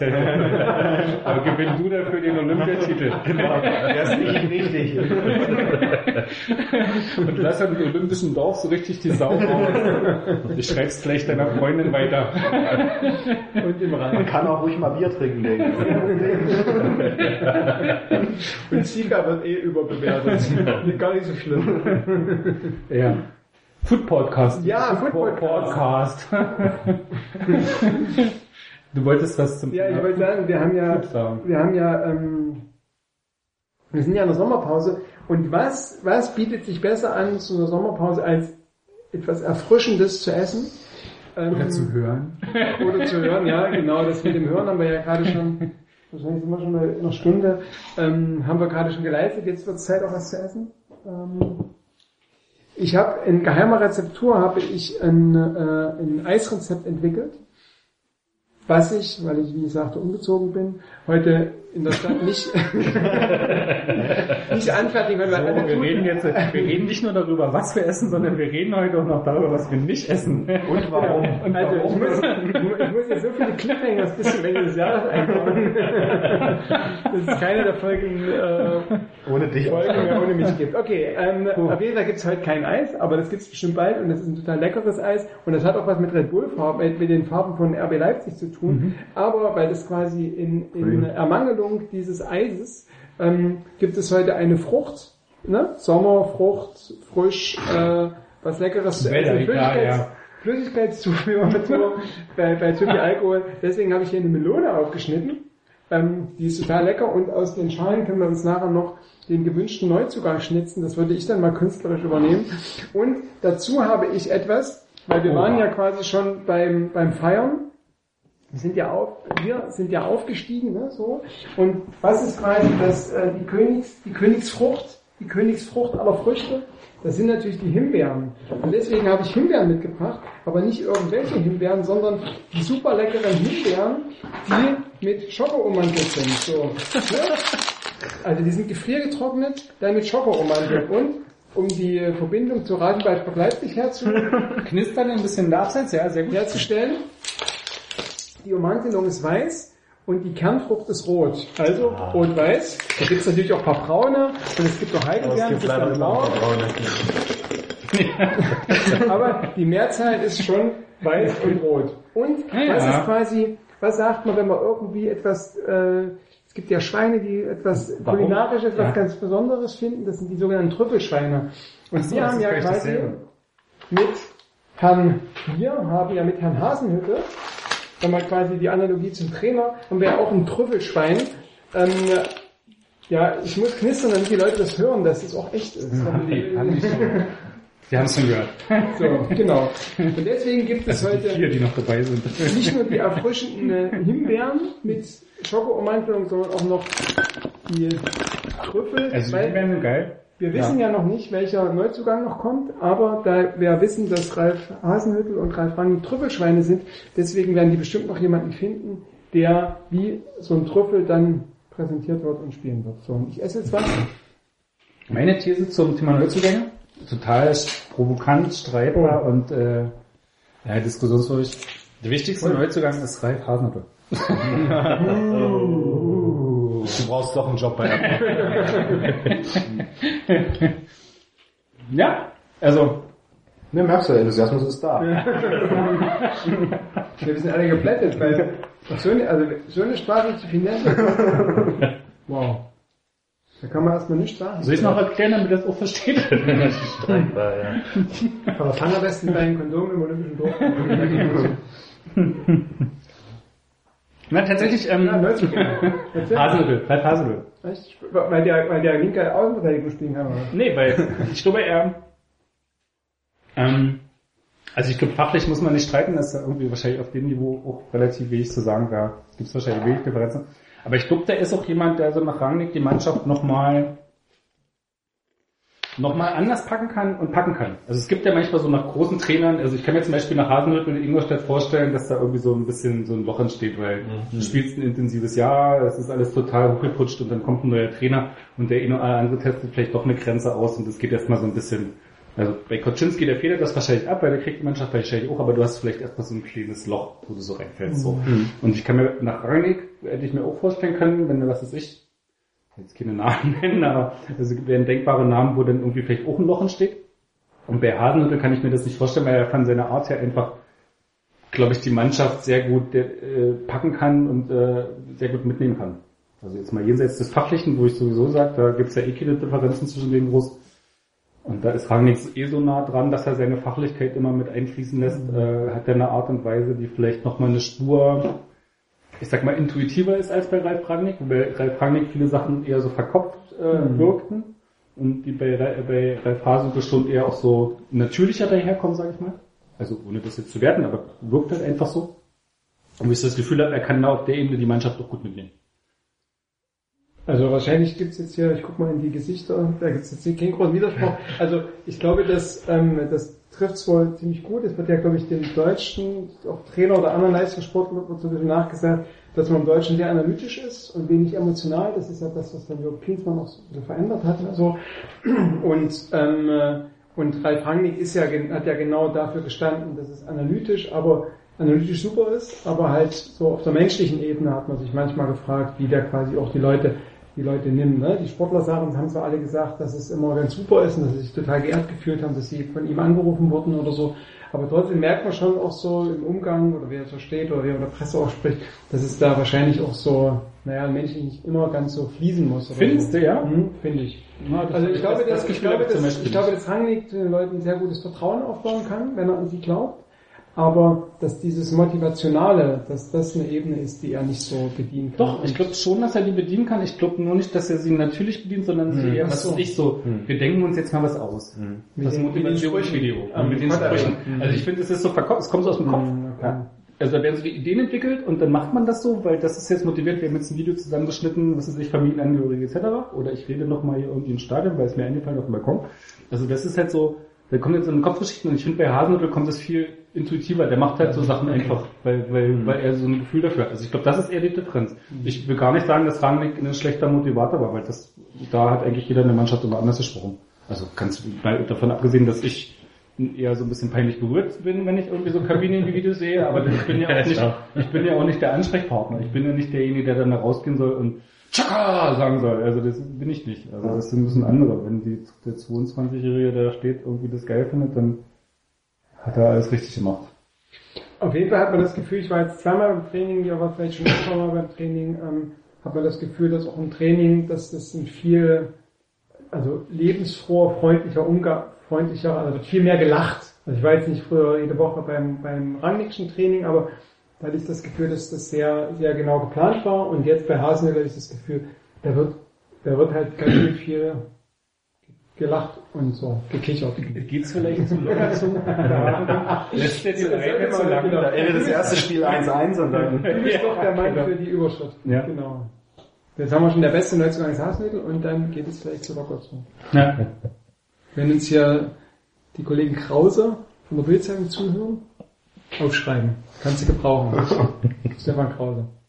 Oder Die Yvonne. Kollegen Krause. Die Kollegen Krause und, ich weiß gar nicht, Yvonne schreibt, schreibt so viele Sachen für die Bild, da muss man schon, die muss man die Mehrzahl benutzen. Nee, ich, mir fällt nur der zweite Name von Yvonne, der anderen Bildzeitungskollegin, nicht ein. Von Krause. Gabriel. Yvonne Gabriel, genau. Die Kollegen Krause und Gabriel, die zuhören. Also, da wollte er noch was zu Crank hat noch nichts gesagt. drei Phasen sagen. Ja, also ähm, das erste Mal, dass er mir eigentlich aufgefallen war, war damals beim Spiel hier, Ingolstadt gegen Das RB. Leipzig. Genau, dieses Pressing-Massaker, wo es das halt in der ersten Halbzeit dachte ich, okay, wir werden wieder aggressiv spielen, wie wir das immer taten, aber das Ingolstadt eigentlich Paradebeispiel für das, wie wir spielen wollten. Die uns da die komplette erste Halbzeit, glaube ich, Großteil dann das Tor gemacht. Ich hatte vorher gar nicht weiter auf Ingolstadt geachtet, habe gedacht, okay, Zufallslauf da oben. Ja, und ab dann halt immer wieder geschaut und man hat dann auch so Artikel gelesen und so und auch ehemalige äh, Spieler haben halt immer gesagt, okay, es war halt eine gewisse Augenhöhe da gewesen. Und das ist halt so bei Ralf Rangnick hatte ich immer das Gefühl, er ist Lehrer. Er hat es auch unmissverständlich auf dem Platz klar gemacht, ich bin jetzt hier der Lehrer. Er hat schon versucht, auf die Leute zuzugehen, aber das wirkte halt so Lehrbuch 1, 2, 3, 4, 5. Und bei Hasenhüttl, wie du schon sagtest, ne, das wirkt wirklich aus der Emotion, dass das halt wirklich so ist, die, die Spieler so abholt. Und so hat man das jetzt auch beim Training. Auch finde ich sehr gut, wie der Schuld löst, sehr viel macht. Und er halt dann tatsächlich auch mit dabei steht und erstmal die machen lässt und sich dann halt die Spieler holt oder dann halt einzeln korrigiert, aber halt den Löw auch anweist, also auch quasi die Strukturen behält und so. Also ich glaube, da ist sowohl menschlich, was ja vielleicht bei Zorniger zum Beispiel, der immer mal kritisiert wurde, sowas, genauso wie halt fachlich ähm, alles zusammengekommen. Also ich denke, Hasenhüttl wird das, hoffe ich, ich bin schon lange dafür, dass er kommt. Genau, ich glaube, das wäre der wichtigste Zugang. Was denkst du, wie lange hält das aus, dass Rangnick ihm so am Schlüpfer hängt? Ja, das kannte ich mir schon wirklich vorstellen, so dieses Verhältnis Rangnick, Trainer. Ich kann es mir schwer vorstellen, das ist Weil bis jetzt sind wir ja schon extrem eng. Also jetzt sind die ja hängen die extrem eng zusammen. Ja, jetzt wird wahrscheinlich, wenn es erstmal mit der Misserfolg kommt, wird's wahrscheinlich. Mhm. Vorher wird es kaum äh, Argumente geben dagegen. Die Frage ist ja, wann, wann, wann gibt's Misserfolg? Wann die, Was ist ein Misserfolg, meinst du? Nicht, also nee, wann wird das? Dortmund. Sind es die ersten drei Punktspiele in der Liga null Punkte? Also, oder wird das tatsächlich nur am sportlichen Auftreten gemessen? Also das finde ich, ich würde wieder total zustimmen, dass, dass, dass das ein Gradmesser ist. Aber ich weiß nicht, was quasi der Grad für den Gradmesser ist, weil man weiß nicht, ab wann, ab wann auch Niederlagen als Misserfolg gewertet werden. Weil die, die Herangehensweise ist ja bisher immer noch sehr defensiv. Ne? Wir wollen uns etablieren, wir wollen vielleicht mal gucken, ob es vielleicht einstellig ist, weil nichts mit dem Abstieg zu tun hat. Also das bei der Eröffnungspressekonferenz, das was relativ häufig gesagt wurde, war, wir wollen nichts mit dem Abstieg zu tun haben. Das heißt also eigentlich Platz 14 oder so, das müsste auch absolut okay sein. Naja, nichts mit dem Abstieg zu tun heißt, äh, heißt schon, dass man irgendwie so durch die Saison geht, dass man nicht in, naja, nicht im Abstiegskampf drinsteckt. Und das heißt schon eher Platz 10 Ich glaube, Platz ganz eher so Richtung einstelligen Tabellenplatz ist ausgegeben.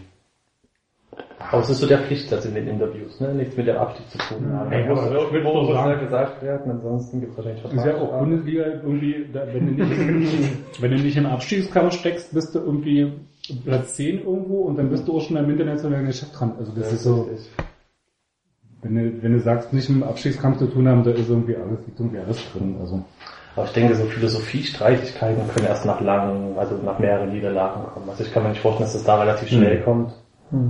Ich bin gespannt, was er da jetzt mal Aber einstudiert. fachlich kann ich es mir tatsächlich überhaupt nicht vorstellen, dass sie sich streiten, sondern eher an so einer Idee von, naja doch, das hängt ja miteinander zusammen. Ich habe gerade gedacht, das hat dann nicht miteinander, aber wenn sie sich fachlich nicht streiten, streiten sie sich überhaupt nicht. Ich hatte dann eher so ein Gefühl von, oh, geh doch mal weg.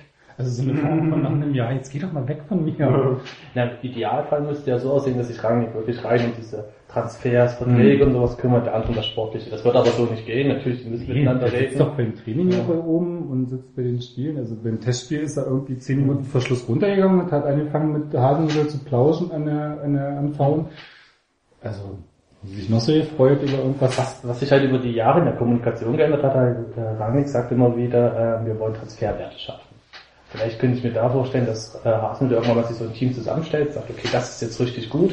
Und dann kommt halt aus Manchester, aus Liverpool ein Angebot für die zwei Schlüsselspieler. Rangnick sagt, das ist ein Top-Angebot.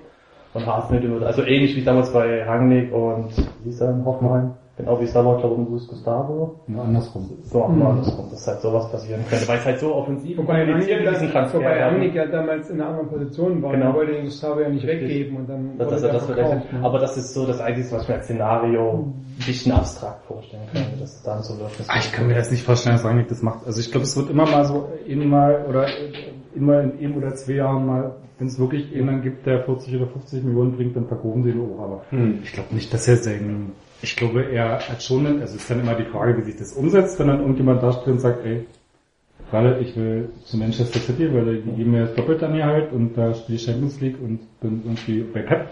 Also wäre dann immer die Frage, wie du denn wirklich darauf reagieren kannst. Kannst du Leuten auch nicht irgendwie sagen, die gehst du nicht. Da hast du irgendwie jemanden da, der irgendwie spielen will.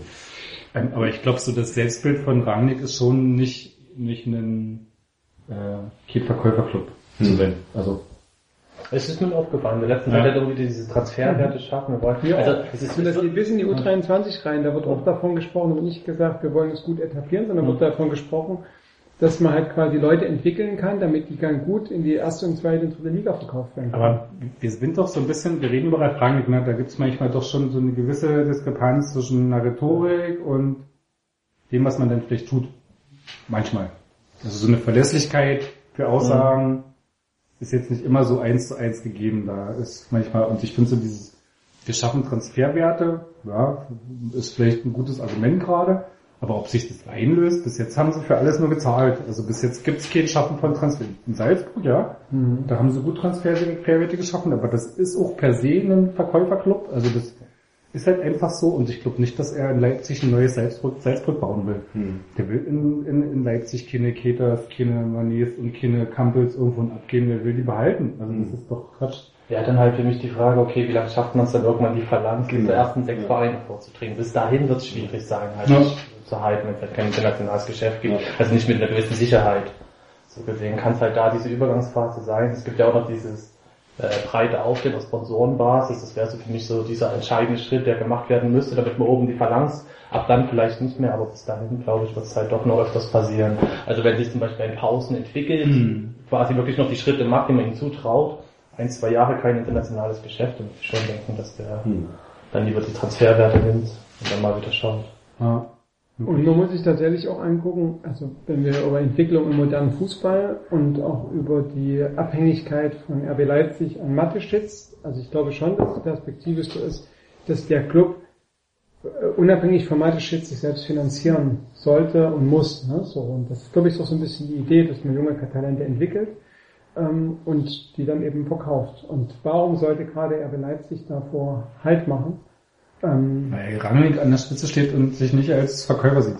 Also, die- wie gesagt, die, die Dinger in Salzburg, da irgendwie Leute irgendwo hin zu verkaufen, das hat ihm schon nicht gepasst.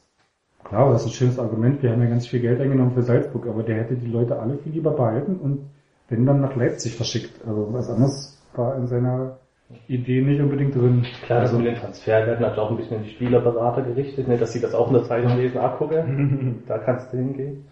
Das ist da mal schauen, wie sich das da weiterentwickelt. Aber ich denke mal, so die ersten Jahre werden schwierig sein, Nee, klar. etabliert. Das Problem, ich finde ja, das Problem ist ja viel eher, also so du sagst so klar, so die ersten Jahre wird das Problem, so Leute zu halten, weil die dann auch mal gehen, weil du hast noch nicht die Qualität. Aber das Problem ist ja noch auf der anderen Seite, wenn du so diese Philosophie fährst von wir kaufen nur Leute unter 23 äh, für Geld ein und entwickeln die selber. Mit der Philosophie wirst du dich nie unter den Top 3, 4 der Bundesliga dauerhaft festsetzen. Das ist nicht, das ist eine Also du hast dann mal eine, eine Zeit lang ein paar Leute entwickelt und die halten können. ne? zwei Jahre, das funktioniert und dann fängst du aber wieder von vorne. Also das, du musst ja, um dich wirklich in so einem permanenten Champions League Rahmen irgendwie behaupten zu wollen, musst du ja irgendwann diese Philosophie verlassen und sagen, okay, wir sind jetzt an einem Punkt, wo wir die, die, die, die großen Fische angeln. Ja, Ich glaube, da seid ihr euch ja sogar ganz einig, Ja. weil du ja gesagt hast, es ist halt jetzt diese Übergangsphase und irgendwann, wenn man tatsächlich mal mitspielt unter den ersten sechs Vereinen, dann wird es nochmal ganz anders aussehen. Ich finde in der Hinsicht Leverkusen ganz spannend. Das ist so das, wo ich immer so ein bisschen die Schablone drüber lege. Die hat auch mit Roger Schmidt diesen offensiven Stil angefangen mussten das ein bisschen anpassen. Die jungen Spieler, Wendell oder Jedwai, die da auf Außen sind. Oder auch jetzt der Chicharito. Haben sie auch junge Spieler geholt, Brandt eigentlich. Aber es hat nicht komplett geklappt. Das haben sie diesen Arangis, der essentiell mit im Mittelfeld ist. Ich glaube 27, 28 geholt. Also es, es muss dann schon irgendwie eine gewi- gewisse Balance geschaffen werden. Da bin ich halt gespannt, wann RB das macht. Aber ja, also so wird es nicht gehen. Also nur mit 23 Spielern, das glaube ich auch nicht. Ich finde, das wird schon nächstes Jahr sehr spannend, wie dann so diese ganzen jungen Leute dann irgendwie tatsächlich, also Fußball spielen können sie ja alles, aber sind ja auch mehr bewältigen als irgendwie gut kicken in Hoffenheim. ähm, was war eigentlich das Thema? Vogelschwein wir Ähm, das war, äh, wer der beste Einkauf ist. Der beste, der beste Einkauf des Jahres. Was denn, was ist dein Lieblingseinkauf? Wahrscheinlich gratis schon, du kannst es selber sagen. Keita. Navigator, ja. Genau. Aber das ist schon, der hat schon die Position besetzt, die am meisten gefragt war, oder? Genau. Eigentlich die, wo ich auch noch nicht hundertprozentig sicher bin, ob es reicht, was wir da jetzt haben. Aber er hat bis jetzt auf jeden Fall eine mit vielen Fähigkeiten. Es war halt bisher immer so, dass wir Mittelfeldspieler hatten, die hatten irgendwie eine besondere Fähigkeit. Der Ilsanker gut gegen den Ball, oder halt Kaiser, wo er noch gespielt hatte, gut bei der Verteilen, Dämme, der die Bälle auch erobert oder halt trägt, aber halt nicht mehrere Sachen zusammenkamen. Zum Beispiel Ilsanker mit Ball ist immer noch im Augenblick eher mau. Keita bringt da halt viele Fähigkeiten zusammen, sowohl den Ball zu tragen, also ich glaube moderner ist das von Box to Box, ne, Sechser, als auch, dass er ähm, die Bälle erobern kann. Deswegen, Aber siehst du ihn als Sechser? eigentlich als Achter, aber den gibt's im Augenblick ja gar nicht so richtig bei uns. Ist er vielleicht die falsche Neun? Wurde er fehlgescoutet, wenn er jetzt auf der Sechs ich denke, auf der 6 wird er auch noch sich dran gewöhnen. So ganz wohl scheint er sich da nicht zu fühlen, wirkt manchmal so ein bisschen orientierungslos, so Ich finde so sein Passspiel aus der Tiefe ein bisschen gewöhnungsbedürftig. Dafür ist es zu risikoanfällig. Also das ist auf der Position schon eher... Wobei ich gar nicht weiß, was da Vorgabe ist. Es war, Naja. Ich glaube, gegen Victoria Berlin, wo dann auch Dämme immer relativ schnell aus dem Zentrum heraus den scharfen Pass nach vorne gespielt. Aber ich dachte, ob das jetzt Vorgabe ist, weil das waren sehr risikoreiche Pässe. Ja, aber ich denke, Keita kann nochmal einen Sprung im Mittelfeld bedeuten. Wenn ich auch meine, da könnte noch einer kommen. Ja, habe ich auch mal gedacht. Ne? Im Moment ist eigentlich nicht so richtig Platz dafür. Ne? Da müsstest du dann Ja. schon irgendwie, was ich nicht, einem Rani Kedira sagen, such dir doch nochmal einen Club. Tendenziell ist das auch so meine Prognose zum Winter hin. Zum Winter hin ja, aber ich, im Sommer kann ich es mir jetzt tatsächlich Ich kann es mir schwierig mehr vorstellen. vorstellen. Dafür gibt es irgendwie andere Baustellen. Was ist dein Lieblingstransfer jetzt? Timo Werner. Timo Werner? Mhm. Magst ja. Der ist, der kann echt ziemlich gut mit dem Ball umgehen und ist ziemlich schnell und er kann tatsächlich auch mal Bälle vorne ins Tor machen. Finde ich auch faszinierend, dass der vom Tor ins Tor schießt und nicht dauernd daneben. Ich kenn's ja nicht anders von Eddie, deswegen ist es krass, mal sowas zu sehen, jemand, der den Ball vorne kriegt und danach das Tor macht. Hat mich sehr beeindruckt, dachte ich so, krass, das ist wie bei anderen Vereinen, wo das und nee, ich habe ja ähm, leider nur das Victoria Berlin Spiel live sehen können. Ähm, ich fand ihn super, ich fand ihn Ja. super gut. Also Ging auch Krasser Typ. durch die Reihen, ne? wo er aufs Ja, Tor geschossen hat, das ging rein, also boah, Ja, genau. hat nie gesehen. Genau. ja. Aber der ist, also auch, aber so auch von der Körpersprache und so, äh, gefällt mir echt super. Also hätte ich gar nicht, hätte ich nie gedacht, deswegen, ich habe so gedacht, ah, okay, haben sie die jetzt geholt, gut. Schön. Ich finde, der wirkt so ein bisschen wie befreit. Hat er das selbst Ja. so ein bisschen gesagt? Okay. Der wirkt so ein bisschen befreit von dieser Last, das, Mhm. das große Stuttgarter Talent zu sein, was alles retten muss beim Mhm. VfB. Mhm. Das ist total, ich finde es ja total absurd, dass der im letzten Jahr so quasi so runtergemacht wurde, weil irgendwie verantwortlich für den Abstieg. Was ist der? 21, 20 immer noch? 21? 21. Und war irgendwie der jüngste Bundesligaspieler ever, der 100 Einsätze zusammengekriegt hat, wo du denkst so, was, die haben so einen, so einen krasses Juwel da und der soll irgendwie jetzt der schuld daran sein, dass die abgestiegen sind. Also das das ist doch irgendwie total Quatsch. Also dem jetzt irgendwie nicht zuzugestehen, dass er in der Situation Wie- wie nicht eine ganz so gute Saison spielt. Also, Wie bei der U23, wenn ich immer äh, sehe, wie die, wie manche Leute auf die armen 19-Jährigen Ja. schimpfen, wo ich denke, Alter, wenn wir mit 19, wenn mich am, am Spielfeldrand da 20 Leute vollgelappt hätten, ich wäre nach Heulen in die Kabine gegangen, nie wieder gespielt. Und ihr steht hier da und lappt die armen Jungs voll. So. Das zieht sind- aber runter bis zu sitzen. Ne? Ja, genau, die, das sind halt einfach kleine Jungs, so, was, was wollt ihr denn von denen? Junge? Seid doch froh, dass sie überhaupt das machen. Klar sollen die gewinnen, aber äh, was da manchmal kommt, denke ich so, Alter, na, ihr habt ein Bier in der Hand, so. dass es überhaupt Bier gibt im Fußball. Leistungssport. Ähm, so, dein Lieblingstransfer. Bleiben ja noch ein paar übrig. Hast du ihn, der, der noch von den anderen? Ja, ich bin, anderen? dass Joel Kalmar aus Frankfurt zurückgekommen ist, finde ich total Das ist groß. super. Na, der hat ja zugelegt, muss man was sagen, Aber aber die ja, ja. gar nicht so schlecht aus. Ja, genau. Das. Also, Also ich- den ersten schon in Frankfurt, aber alle Boss-Transformationen. Ist jetzt nicht ganz, Ja. nicht ganz ernst gemeint, weil Keita schon das, also, ähm, äh, der, Ah, ist ja den, den ich auch genannt hatte. Aber ich fand tatsächlich bei dem Training oder den Testspielen, die ich gesehen habe, ähm, fand ich das jetzt, jetzt, dass er sich nicht so unelegant im Anbieten angestellt hat. Ne? So, also als der herkam. Scholt Kalmar tatsächlich. Scholt Kalmar, genau. Also das, was äh, dein, dein Lächeln ist also, nein, also Du hast auch bloß genickt und aha. ich glaube, die, ich glaub, die über, also im ersten Training war es so, dass er irgendwie alle Leute abge, abgesät hat und so, abgesenzt hat und so. Und ich habe irgendwie gedacht, er geht sofort in die U23 und spielt oder so. Also das ist jetzt auch nicht ganz ernst gemeint, weil das nicht mein Lieblingstransfer ist. Und ich glaube auch, dass der natürlich bald weg ist. Mich wundert nur, dass er tatsächlich noch bei dem ersten, bei Oma mittrainieren, mittrainieren darf und nicht ähm, äh, in die U23 abgeschoben Hm. wird, wurde. Ähm, aber von den Transfers, von den ernst gemeinten Transfers müsste ich ja jetzt entweder Schmitz oder ähm, äh, den Müller nennen. Und dann nenne ich jetzt mal den Müller, weil ich tatsächlich überraschend gelesen habe, dass er wahrscheinlich die besten Chancen auf die Nummer 1 hat. Wer hat das geschrieben? Lass mich lügen, es war entweder die Mitteldeutsche Zeitung oder die Sportbild. Also ich habe es gestern erst gelesen, äh, wo es halt, das war eine Meldung, wo es darum ging, dass Jungen geht und unter anderem auch. Aber woher kam das? Für mich kam das total aus, den- aus der Kalten. Ich habe gedacht, hä, welche Anzeichen sollen denn jetzt schon um Aber es hat Zeit? niemand gesagt, so. Das hat Nee, einfach sich so genau. ausgedacht. Das, also, das stand so wie, das sieht danach aus, dass er die besten Karten Nee. auf die Nummer 1 hat. Wo ich dachte, hä? Also, ich meine, sie die Nummer auf dem Rücken. ja. Es gab ein letztes Training, wo halt ähm, beim Trainingsspielchen Mhm. Gulabschi und Kotorti hinten waren und vorne hat Müller trainiert. Okay. Das haben sie schon sehr akribisch gemacht. Also zum Beispiel immer in das kurze Eck, hat er immer eine Bewegung ins kurze Eck gemacht, es dann, wenn der Stürmer kommt, das zum vierten, fünften Mal sieht, reagiert er darauf, macht eine andere Bewegung. Einfach beim vierten, fünften Mal eine andere Bewegung ins Eck auszuführen. So. Man hat sich sehr, sehr detailliert mit ihm beschäftigt. Da hatte ich auch so kurz das Gefühl, Mensch, der steht vorne dran. Vielleicht machen sie so nur, weil er neu ist. Also, Ich kann, kann das auch sein. Aber jetzt rein von dieser Trainingsbeobachtung her, wenn ich jetzt was schreiben müsste, wer Favorit wäre, hätte ich dann wahrscheinlich auch Müller gesagt. Aber wenn er hinten am Testspiel nicht teilnimmt, ist das vielleicht genauso. Lügenpresse. Ja, wir wissen ja, wie das Journalismus funktioniert, ne? dass du quasi, du siehst, dass sich was unterscheidet von den anderen und dann überlegst du dir, ist das ein gutes Zeichen oder ist das ein schlechtes Zeichen? Ne? So, und, und dann ist offenbar hier der Ausschlag zum guten Dann machst du noch ein bisschen. Clickbait. Ja, aber daraus, Genau. Hast du noch so einen Genau. Blick, was ist das, was am meisten geklickt wird? aber daraus dann die Ist These Fabio zu machen. rechtsradikal? Das süße Geheimnis von Marius Müller. Ist ja für mich rechtsradikal. ähm, Doch kurze Haare, oder? kurze Haare. Und in Spanien leben. Rechts, Ähm, nicht rechtsradikal. Das ist ein Unterschied. Ach egal, vergiss es. ähm, okay, Ja, das war eine eure, eure hast du Benno Schmidt? Nee, ich hab keinen. Meine Warum kommt- ist Benno Schmidt gekommen? Du musst das Spiel am Mittwoch. Ich finde, das Schmitz ist die beste Verpflichtung, die ähm, Ralf Rangnick je getan hat, weil er wird für in ähm, äh, zwei Jahren für 20 Millionen nach England gehen als Linksverteidiger.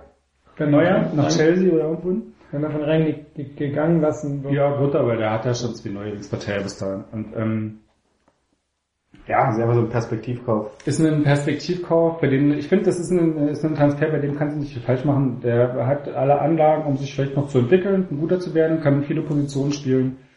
Hat äh, es bis jetzt nicht nicht schlecht gemacht, hat er viel links gespielt hinten. Linksverteidiger ist er eigentlich eher Rechtsverteidiger, aber hat in Salzburg auch viel links oder eigentlich mehr links gespielt. Oder sogar im defensiven Mittelfeld. Ähm, und ich finde, er macht seine Sache recht solide. Er ist eine gute, gute Variante, gerade auf den nicht dick besetzten Außenverteidigerpositionen da irgendwie ja, was Solides mitzubringen, was man jederzeit vielleicht ins Spiel schmeißen kann, ohne dass er vielleicht jetzt sofort irgendwo jemanden den Stammplatz abknappen kann. Okay. Ja? War das ein vernünftiges Plädoyer für Ben Schmitz? Großartig. Ähm, dann wäre noch die Frage, wer geht denn noch? Wer ist denn jetzt Also gegangen? Außer Kalmar, Damari, Nee, wer ist denn jetzt gegangen? Vierländer? Hirländer und Teige. Auslaufen, Teige. Hier- Hirländer, der wird in Österreich, ich weiß gar nicht, der ist der Sturmgraz. Sturmgraz. Österreich schon grad. Aber da ist Ja, er, der wird er, aber da ist er, ich habe irgendwie, Sieben Minuten nicht. ich habe vorletzte Woche habe ich irgendwie eine Vorausschau Podcast auf die österreichische Liga und da wurde, wurden zwei Sachen benannt. Zum einen, dass ähm, Hirländer eine super Verstärkung für die Liga ist und zum anderen, dass es Red Bull Salzburg ähm, eine, total bitter ist, dass Navi Keita gehen musste. Ja. Zwei Spieler, die, die in Verbindung mit Leipzig stehen. Verrückt. Verrückt. Verrückt. Und ähm, Teil, der Augsburg die Außenbahn unsicher machen wird. Was doch ein bisschen überraschend kam, fand ich, dass er direkt Ja, so dort- zur Bundesliga... Mich hat es auch total überrascht. Aber auch noch vor Schuster verpflichtet, ne? Ja. Ich habe irgendwann mal gelegen, da wurde von Schuster schon zusammengestaucht oder irgendwas. Weil er irgendwie nicht richtig gezweikämpft hat oder irgendwas. Achso. Aber er ist ja auch dort nur die zweite Position. Hm. Also, Oder wann was er spielen wird. So Offensiv, defensiv. ja, okay. ähm, Und die Überleitung zu der Frage war ja, wie realistisch das ist, dass Anthony Jung den Verein verlassen wird. Also es gibt jetzt zwei Abgänger. Hirländer und Teige. Nee, ja. Ja, würde ich sagen, oder? Und die Verträge sind ja ausgelaufen. Das Der war ja das war ist ja keine. Das ist aber ausgeliehen halt nur. Ja, aber gut, mit Kaufoption. Kaufoption. Das heißt schon, der kommt nie wieder. Wenn sie mit Kaufoption verproben, dann ist es wie abgehen. Ich glaube, es gab noch keinen, der verliehen wurde und wieder zurückkam und dann gespielt hat, oder? Nee. Nee, das war keine Ahnung. Genau, Quaschner, sinnvoller Transfer für Bochum, für beide Seiten. Ja, Quaschner finde ich, finde ich super. Für ihn und für Bochum und für alle Beteiligten. Perfekt. Also je nachdem, wie es in Bochum, der Bochum jetzt läuft, kann natürlich auch das totale Horrorszenario sein, weil Bochum gerade irgendwie völlig zusammenbricht. Und ihr wollt über Anthony Jung sprechen. Gibt's echt noch Getränke? Darüber wollte ich noch reden. Wasser. Ah. Ach, ich habe noch Wodka mit. Ha! Nee, stopp. Stopp. Warum? Weil wir haben ja eine Spende, hier der Crank hat ja eine Spende mitgebracht von der Brause Crew in Berlin. Genau, als Student kann ich mir keinen eigenen Alkohol leisten. da lasse ich mich sponsern. Ich lasse mir leisten. Und diese Flasche ist, Ich habe die Flasche geöffnet und gerochen. ja, und was steht drauf auf der Flasche? Berliner Luft. Berlin. Berliner Luft. Ui, ui, ui, ui, das ist aber süffig. Riecht eher wie die Apothekenrundschau oder so. Huch! Ja, genau, das hat das Medizin. Was ist denn da drin?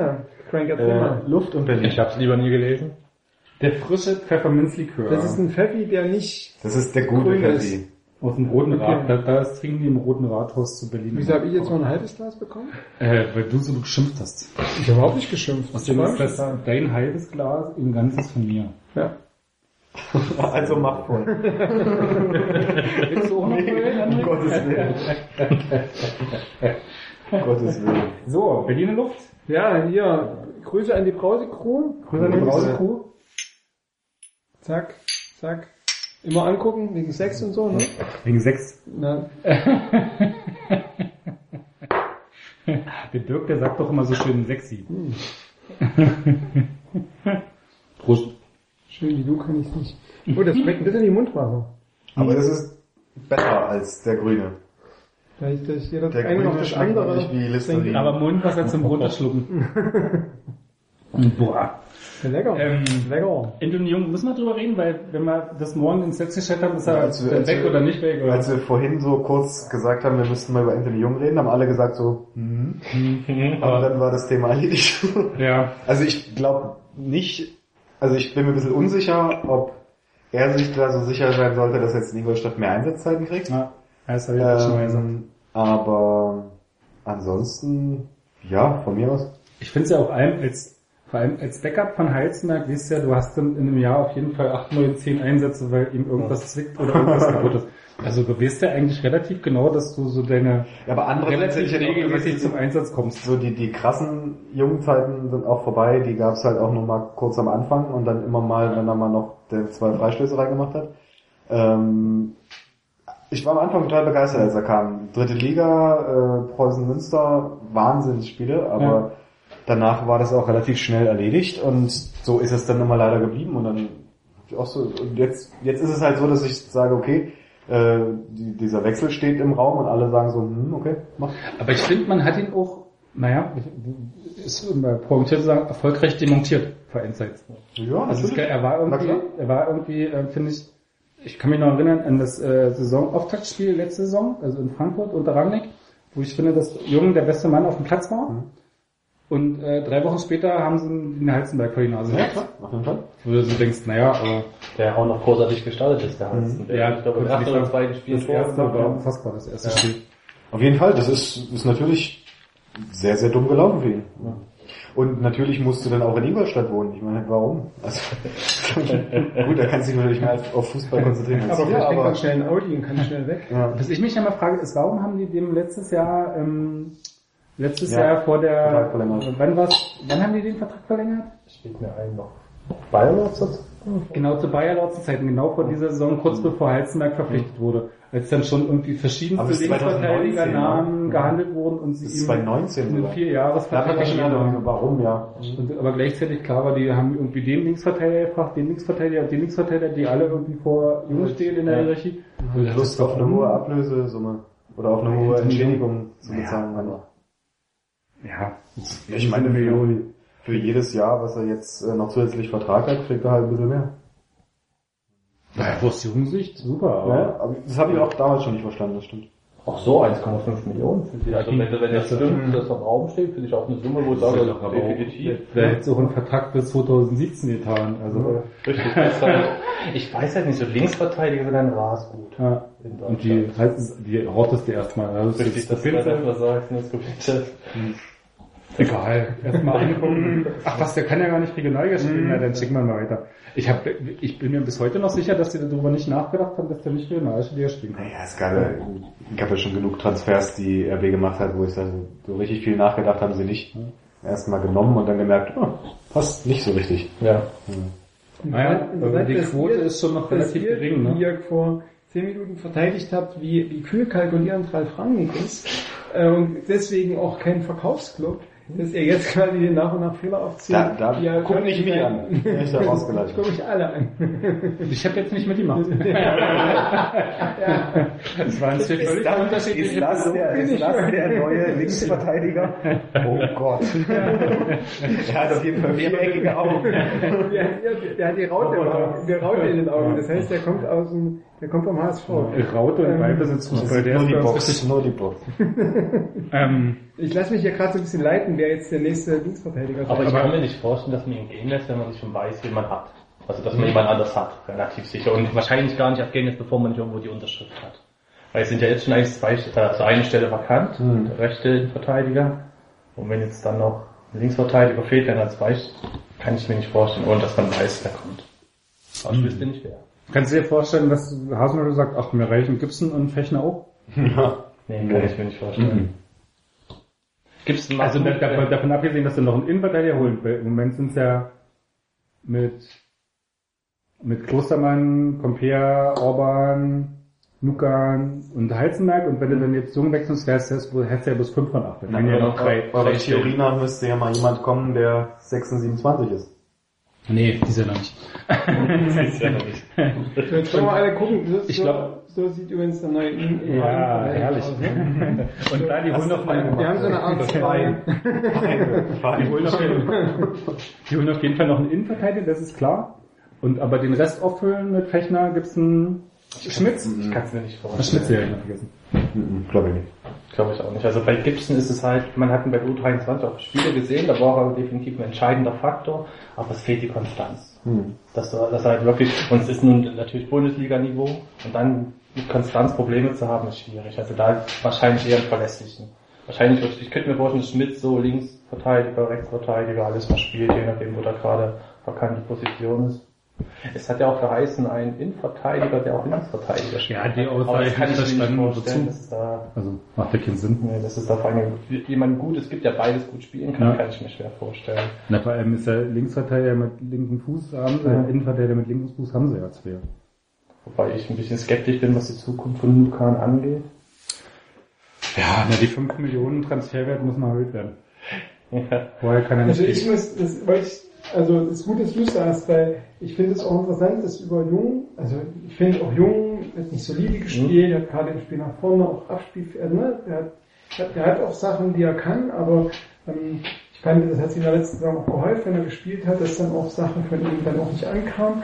Aber ich finde total interessant, dass der Nukan so relativ raus aus der Diskussion ist, also dass, der seine Position nicht gesprochen wird, weil für mich ist Nukan auch jetzt in den Vorbereitungsspielen, wenn er gespielt hat, und das war eine unterklassige Gegner, war er für mich immer ein, ein Risikofaktor. Wie der in, in, in Markranstädt, der in Zweikampf teilweise reingegangen ist, wo ich mir dachte, wenn der einer ein bisschen cleverer ist, dann hast du sofort zwei Elfmeter innerhalb der ersten zehn Minuten oder so. Gegen dich. Also. Naja, Und aber finde ich, das finde ich interessant. Ich, ich finde Ist ja- irgendwie sympathisch, den Typen, aber ich finde, so wie der hat gute Anlagen, der muss halt nur noch zwei Kämpfe lernen. Das ist doch was Nee, ich finde das ja auch interessant. Ich, hab, ich weiß, Abwehrspieler muss er zwei Kämpfe. Das ist eine gute Voraussetzung. in Frankfurt bei dem ersten Testspiel, und das war, das ja wirklich so famos, dass äh, der Hasenmittel ihn so nach 10 oder 15 Minuten erstmal an die Seitenlinie geholt hat und ihn erklärt hat mit seinem Arm, wo er den im Luftkampf besser nicht hat. Und ich so dachte so, okay, das ist jetzt irgendwie die Info, die er jetzt in dem Schritt seiner Karriere braucht, wie er den Arm im Luftkampf. Wo ich so dachte, naja, vielleicht auch ein bisschen schräg, dass er, dass er sowas lernen muss. Aber es stimmt schon, der hat ja eine recht, recht, er ist ja groß, er sieht halt irgendwie in seiner Art und Weise, zwei Kämpfe zu führen, sowieso schlagst sich aus. Das heißt, er muss schon sich auch noch mehr als andere bemühen, irgendwie äh, unauffällig zu sein in seinem Zweikampf, wo andere vielleicht durchgehen mit ihrer Art und Weise. Sieht es bei ihm immer brutal aus, weil er einfach die Gegner so irgendwie überragt den Kopf. So. Und ich finde da manche Pfiffe auch eher ungerecht, aber klar, aber ich finde, das sind doch Sachen, die er lernen kann. Ich finde irgendwie, wenn er so ein paar Sachen lernt, ist er ein sehr guter Innenverteidiger, der seine 5 Millionen noch wert sein kann. Also ich glaube auch, dass es halt bei ihm eher so, so geistig ist, dass er unbedingt will oder sowas sieht das halt teilweise aus, dass er halt total überhastet seine Aktion ist. Aber wann ihm halt die Erfahrung geben? Jetzt Die ersten vier, fünf Spiele in der Premierensaison wird es nicht geben. Da wird man eher auf Compare setzen, der die Ruhe, Ruhe bringt. So wüsste ich nicht, wie es da weitergehen soll. Verleihen. Außenverteidiger. Hm? Außenverteidiger. Linker Außenverteidiger. Ja, also da verstecken alle, mit denen man das, also man versteckt ja immer die, die schwächeren Spiele, man versteckt man ja immer auf den Außenverteidigerpositionen. Das ist ja eine Folge dessen, dass man Und so du wenig würdest Außenverteidiger hat. dafür Hals, Halzenberg oder Klostermann dann sitzen das so als Decker. Wenn der Halzenberg, Halzenberg verletzt ist, spielt dann der Luca. Da brauchst du keinen Linksverteidiger kommen. Verkostest du dann tatsächlich einen Innenverteidiger mit linkem Fuß? Der ist mir jetzt nicht als super sp- sprintschnell in Erinnerung, Lukan. Luca, der macht zwei Schritte aus der Mittellinie. Aber nur wegen seinem Du musst ja nicht sprinten. Aber das dauert Der also Lob. zwei Stunden. Dann macht nur zwei, aber die dauern eine Weile. nee, ich finde, der ist schon schnell. Das ist jetzt nicht sein Thema. Er heißt so nicht so schnell, stimmt. Er hat manchmal so ein merkwürdiges Stellungsspiel, dass das so total langsam wird. Ja, ja. Also, tut mir auch wirklich leid, weil ich glaube, der ist auch echt ein sympathischer Typ, Mhm. aber irgendwie finde ich, und dem ist in der zweiten, ich sag mal, zweite Liga, erste Liga, unterschiedlicher Fußball und so weiter und so fort, aber dem ist es in der zweiten Liga schon nicht gelungen, sich zu einem dauerhaften Stammspieler zu entwickeln. Und wie und wer soll ihm denn diese Chance in der ersten Liga geben? Wenn der gegen, gegen die Dortmunder Angriffs, äh, gegen den Dortmunder Angriff in der Innenverteidigung steht? Ah, er muss ja nicht mehr machen, weil es wird ja nach vorne verteidigt und alles wird ja schon vorher abgeräumt. Dann muss er trotzdem am Mittel, der muss muss quasi, der halt am, der, macht, der muss quasi nur noch diese ganzen langen Bälle des Gegners rausköpfen und da ist er doch super. Das ist die perfekte Kopfballmaschine. Ja, wenn der Ball in Kniehöhe kommt, dann kommt er auch.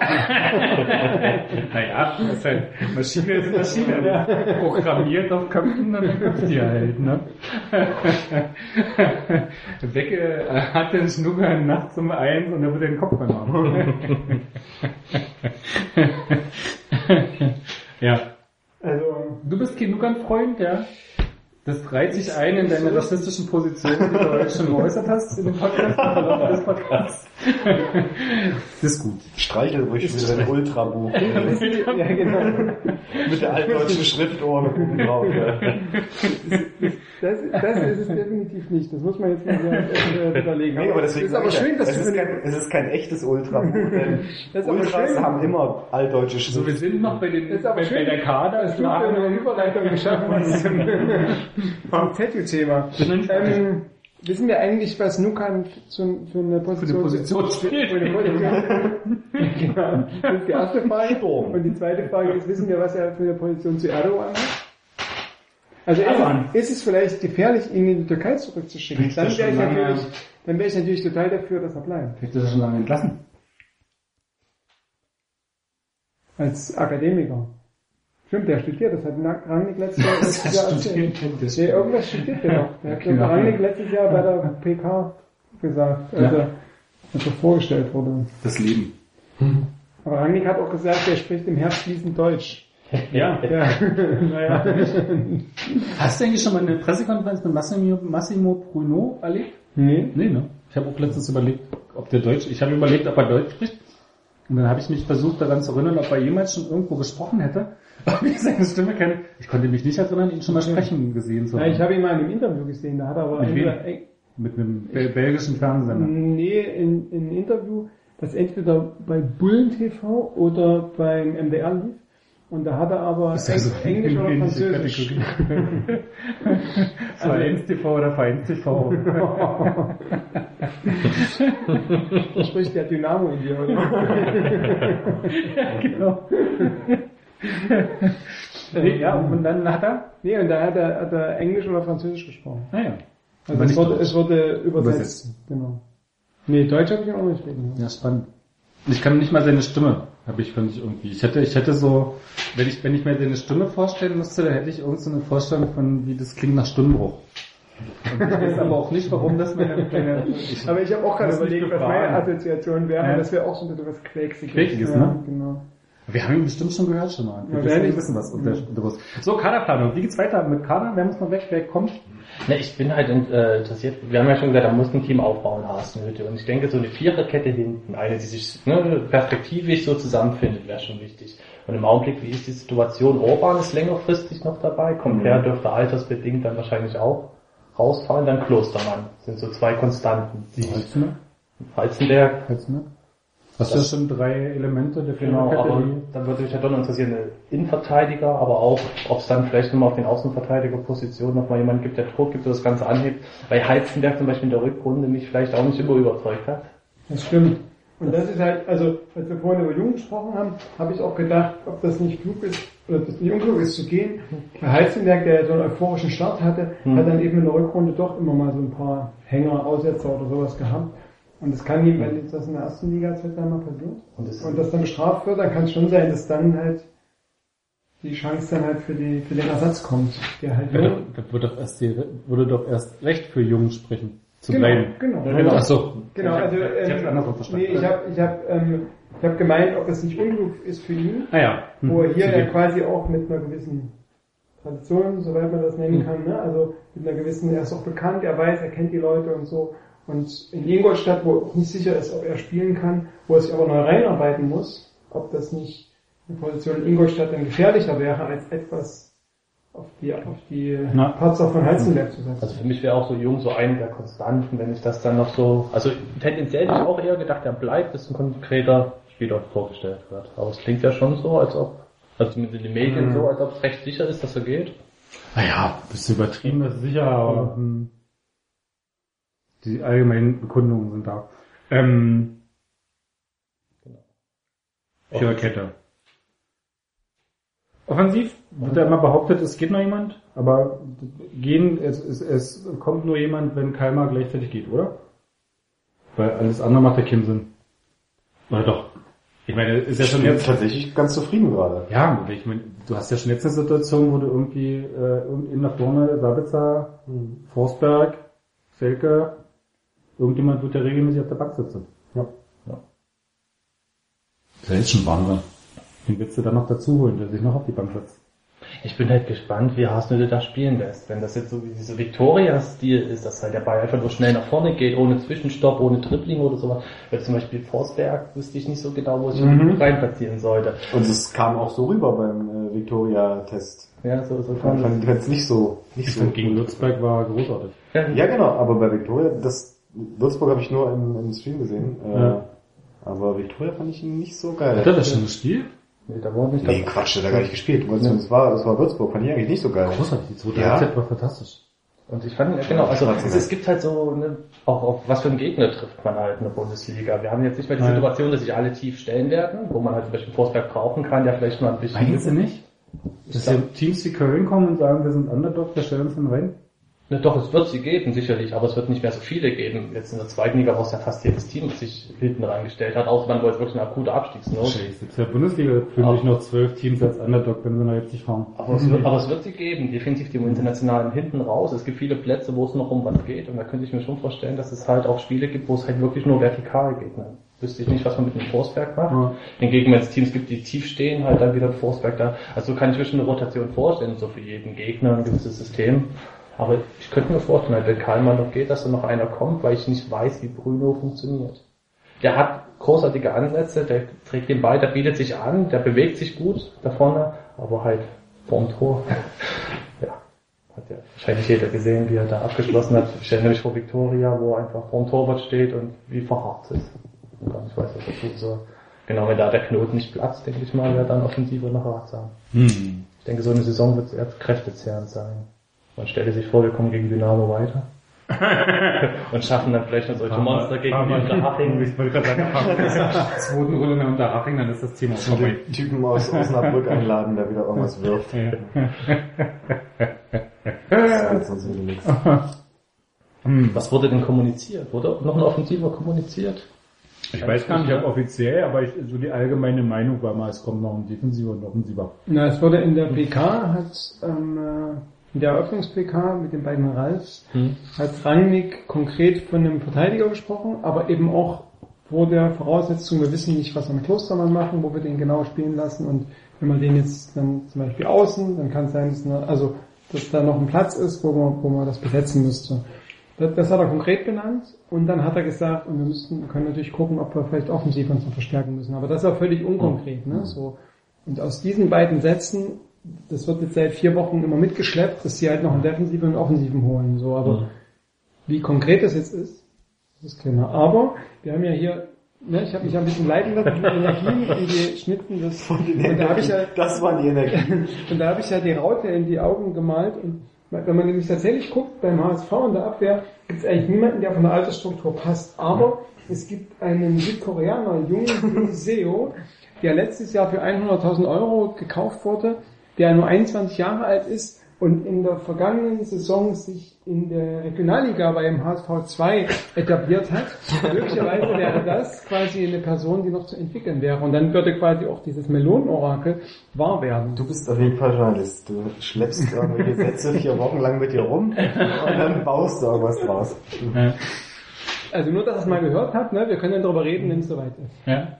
Ich hatte zum Beispiel zum Ende der Saison gehört, also zur letzten Saison, dass Kai Fasel unbedingt Sören Rettemann ausprobieren will. Dass er da wirklich sehr interessiert ist. Linker Innenverteidiger würde passen, aber Ob es das jetzt wirklich so ist, er hat sicher Eindrücke machen können, hat ja heute bei der U23 gespielt. Ich glaube, der fährt auch mit ins Training. Ich weiß es gerade gar nicht. Hatten vor uns aufgezählt. Ja, ich hab's wieder vergessen. Ja. Unter Vorbehalt. Ich glaube, er fährt, nee, ich glaube, er fährt nicht. Ich weiß es nicht. Ganz, Auf jeden Fall, das wäre halt so ein interessanter Spieler, wo ich halt immer wieder gehört habe, okay, es ist ein bisschen die Attitüde, die ihn, die ihn stört, die im Weg steht, wie er halt so spielt von seiner Art und Weise her. Aber es ist halt dann die ewige Frage, schafft es ein Nachwuchsspieler in den Kader? Und dann bin ich immer geneigt, eigentlich Nein zu sagen. Weil halt die erste Mannschaft so schnell wächst. Rennemann, siehst du den so weit? Also ich traue ihm zu, dass er ganz weit kommen kann, aber es ist halt so, man hat so das Gefühl in der letzten Saison gehabt, dass es an sich selbst scheitert, an dem, wie er so spielt, wie er das Ganze aufgenommen hat. In Nordhausen, der Platz war tief, es hat geregnet, es war das schlimmste Wetter und dann halt noch in Nordhausen. Und da hat er wunderbar aufgetrumpft, hat wirklich die Mannschaft getragen, körperlich, physisch. Aber es gab halt andere Spiele, da hat er sich selbst den Ball vertändelt hinten als letzter Mann und solche Geschichten. Es geht dann halt nicht. Aber ich kann mir vorstellen, dass es noch weit bringt, aber ob es jetzt halt den Sprung bis in die Bundesliga Mhm. und dann noch herauszufordern wäre. Schwierig. Naja, Redemann. Hätte ich eine, hätte ich als, hätte ich eine sehr überraschende Lösung gefunden. Oder würde ich eine sehr überraschende Lösung finden, wenn man ihn tatsächlich schon für die Bundesliga einplant. Ähm, sonst noch was zum Kader? Husten. Schuss ist draußen. Draußen. Sind noch in der dritten Etage da steht denn sogar. In, in der 122. meines äh, Hochhaus-Penthauses. Ähm, Gibt's noch was zum Kader zu sagen? Also wir würde Kader? defensives Mittelfeld. Defensives, ja. Defensiv Mittelfeld. Hätte gerne. Ja, hätte ich noch gerne noch einen großen. Weil ich halt weder Kedira noch Ilsanka die Bundesliga so richtig zutraue im Moment. Von den Eindrücken, die sie gemacht haben. Aber ist das nicht letztlich irgendwie so ein bisschen so eine, so eine, so eine, eher so eine Systemfrage als eine Frage des Neuzugangs und zu sagen, wir spielen eh vielleicht irgendwann mit eben Sechser und zwei Achtern davor und dann so ein 4-3-3 oder 4-3-1. hast du dann irgendwie eine Position, die Ölsanker perfekt ausfüllen kann, weil es bloß darum geht, den Ball zu erobern und ihn fünf Meter zum nächsten Mann weiterzuspielen? Ich kann mir nicht vorstellen, dass es in der Bundesliga quasi einen Spieler gibt mit nur einer Aufgabe. Nein, der Roger hat auch nicht viel anderes gespielt damals in Okay. Ingolstadt. Ich kann mir keinen Bundesligisten vorstellen, der nach viel strebt. Jeder mit nur einer Aufgabe. Das stelle ich mir halt schwierig Guter Einwand. ja, okay. Mhm. Aber dann äh, suchst du ja suchst du ja dann auch so einen Spieler, den es eigentlich nicht gibt. Ja, richtig, dann wahrscheinlich so ein wieder. Also den Zakaria, der mal im Gespräch war, von den Young Boys, war der, glaube ich, ähm, der war so Ilsanger typisch, zwei, drei Jahre jünger. Da, vielleicht hat man in dem irgendwas gesehen, aber es hat sich ja nicht bewahrheitet. Da kommt ja noch Mario Lemina von Juventus Turin schon seit ungefähr acht Wochen. Und dann gibt's ja noch den englischen Innenverteidiger, oder? Für 20 Millionen. Ja, der weiß noch nicht, ob er zu RB Leipzig oder zu Manchester City geht. Oder eine Preisklasse. er ist noch undecided. Es gibt ja dieses großartige Newsportal newsbusters.de. Du hast Newsbuster aufgemacht, mach das wieder zu und wir, ich schneide das raus. Ja? Also wirklich. Die schreiben, dass RB kannst Leipzig in der kommenden Saison 4-2-3-1 spielt. Der, na, du kannst ja, also gleich mal hier osthusten.com aufmachen und gucken, was die so schreiben. Osthusten. Mhm. Kenn ich gar nicht. Nee, Gibt's auch nicht, ne? wusste ich nicht. nicht. Nicht unter osthusten.com, aber so ähnlich heißen die. Okay. Ähm, Ähm, Dann sind wir auf einem ähnlich vertrauenswürdigen Level. Ähm, aber so eine Gesprächsrunde ist ja, ist ja dazu da, neue Themen zu generieren und das war jetzt einfach nur der. Anstoß, das weiterzudrehen. okay. Super. Wir den Kader- Danke für deinen Beitrag, Jörg. Kader- Kader-Thematik. Setz dich bitte wieder hin und halt den Mund. Was ich ja tatsächlich immer noch sehr lustig finde, ist diese Torhüter-Konstellation, um das Kaderthema vielleicht nochmal irgendwie, weil mit drei Torhüter finde ich in eine Saison krass. zu gehen, die irgendwie alle auf unterschiedlichen Qualität, also haben ja alle eine unterschiedliche Qualität, aber sind alle irgendwie so auf einem Level, wo du so irgendwie vorher nicht sagen kannst, wer ist 1, 2, 3. Also was ich ja am schwersten daran finde, du hast keinen, den du einfach auf die Tribüne setzen kannst. Das ist ja irgendwie so das, das, das Schräge dran, weil wer von den dreien setzt sich freiwillig ein Jahr auf die Tribüne? Und dann machen sie dann die Dauerrotation. Jeder darf ein Spiel, alle dreimal durch, abwechselnd sitzt einer auf der Aber Tribüne. bei der Torhüterposition, also beim Torhüter, das sind auf anderen Positionen ist das anders, aber bei der Torhüterposition ist Rotation wirklich tot jedes, jeden Keepers. Sagst du das als Stammtischler oder als? Ich weiß nicht genau, wo, Oder wo die Quelle ist. Ich weiß nicht genau, wo da die Grenze ist. Als Stammtischpsychologe. Ist so.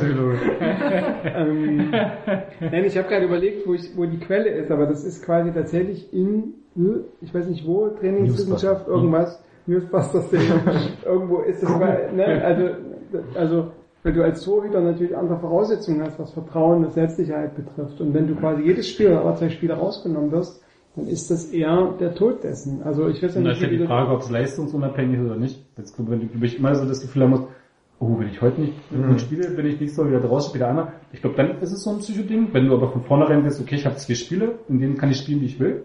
Und danach hat der andere zwei Spiele. Ich glaube, dann ist das psychologisch gar Aber nicht so schwierig. Und äh, noch Ja, zusätzlich, Entschuldigung. Hasenhüttel hat ja in, in Ingolstadt auch durchaus, äh, also nicht regelmäßig, nicht durchgängig, aber schon auch rotieren lassen. Ne, Er hatte ja auch auch zwei hatte ja auch zwei Keeper, die irgendwie nah beieinander waren und wo er durchaus beiden auch leistungsunabhängig oder unabhängig von konkreten Ereignissen ihre Chancen gegeben hat.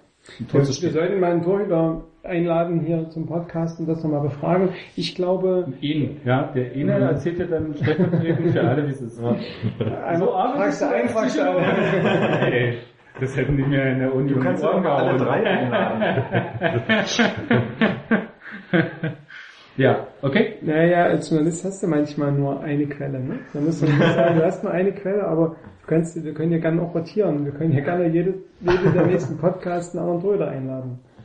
Aber wahrscheinlich gibt's, gibt die Möglichkeit es nicht her. Wie auch immer. Ähm, ähm, es, ich vermute, dass das schwierig ist, auch was Motivation betrifft und gerade das Psychologische, was auch den Flow des Torhüters betrifft, den du brauchst, um eben eben genau bei zu wissen, jetzt gehe ich raus und das traue ich mir auch zu und das mache ich und ob das mit einer Rotation zu vereinbaren ist. Da kann ich falsch liegen. Mir fällt auch quasi das, woher ich es gelesen habe oder so, fällt mir gerade nicht ein. Aber ich glaube, dass das nicht funktioniert. Und ich finde auch, dass ich, als sie den Müller verpflichtet haben, war ich mir sicher, dass Coltorti geht. Weil ich dachte mir, alles andere macht irgendwie keinen Sinn. Und jetzt Ich fand sie, sind aber aber drei wird zu Leute, viel, sie ihn verpflichtet Bist du froh mit einem Tor Torwart, du Golaschi Müller? Nee, das auch nicht. Darum geht's nicht. Aber es geht darum, wa- was macht Sinn, dass die, also, die haben unterschiedliche Qualitäten, aber ich sehe niemanden, der jetzt total raussticht, wo sicher ist, der ist Nummer eins, sondern die haben alle ihre, ihre Qualitäten und da ein von vorn, oder einer, der relativ sicher die Nummer drei sein wird, finde ich auch. Nee, aber vielleicht kann man ja Coltrotti so die Rolle als äh, Alter, Torwart, Methusalem, wie sagt man dann, Gottvater, oder nee, Statesman oder oder so. Statements. Ja. Es gibt doch so einen Begriff, wo er dann quasi so den Papa der Kompanie spielt. Ähm, dass er so für die anderen quasi so den Torwart-Papa gibt und äh, Ich- ich- sich auf die Tribüne setzt. Den. Das glaube ich nicht. Neben, Per- neben Perry Bräutigam. Und zusammen tragen sie abwechselnd Mhm. irgendein Kostüm. Super. Gehen als, als Pferd laufen, sie als Maskottchen rum. Ich, Nee, ich weiß es nicht, aber ich finde es schwierig. Ja. Naja, aber irgendjemand muss auf der Tribüne sitzen. Tribüne sitzen ne? Also du bist ja nicht Trainer, ne? Bist du froh. Zum Glück. Bin auch Musst du dich auch entscheiden. Was sind denn die. Qualitäten von Müller? Ich habe den ganz ehrlich nie bewusst groß erlebt. Na, der ist schon jemand, der auf der Linie extrem stark ist, weil er groß ist. Also er hat halt einfach, du hast relativ wenig, wie du an ihm vorbeikommst. Hat halt seine Konzentrationsaussetzer. Also das ist schon, der hat schon einige Gegentore verursacht in Kaiserslautern. An Flanken vorbeigegriffen oder zu falsch rausgelaufen. Es gab mal so eine krasse Szene in, Dar in Darmstadt, wo sie hier letztes Jahr den Aufstieg verspielt hatten.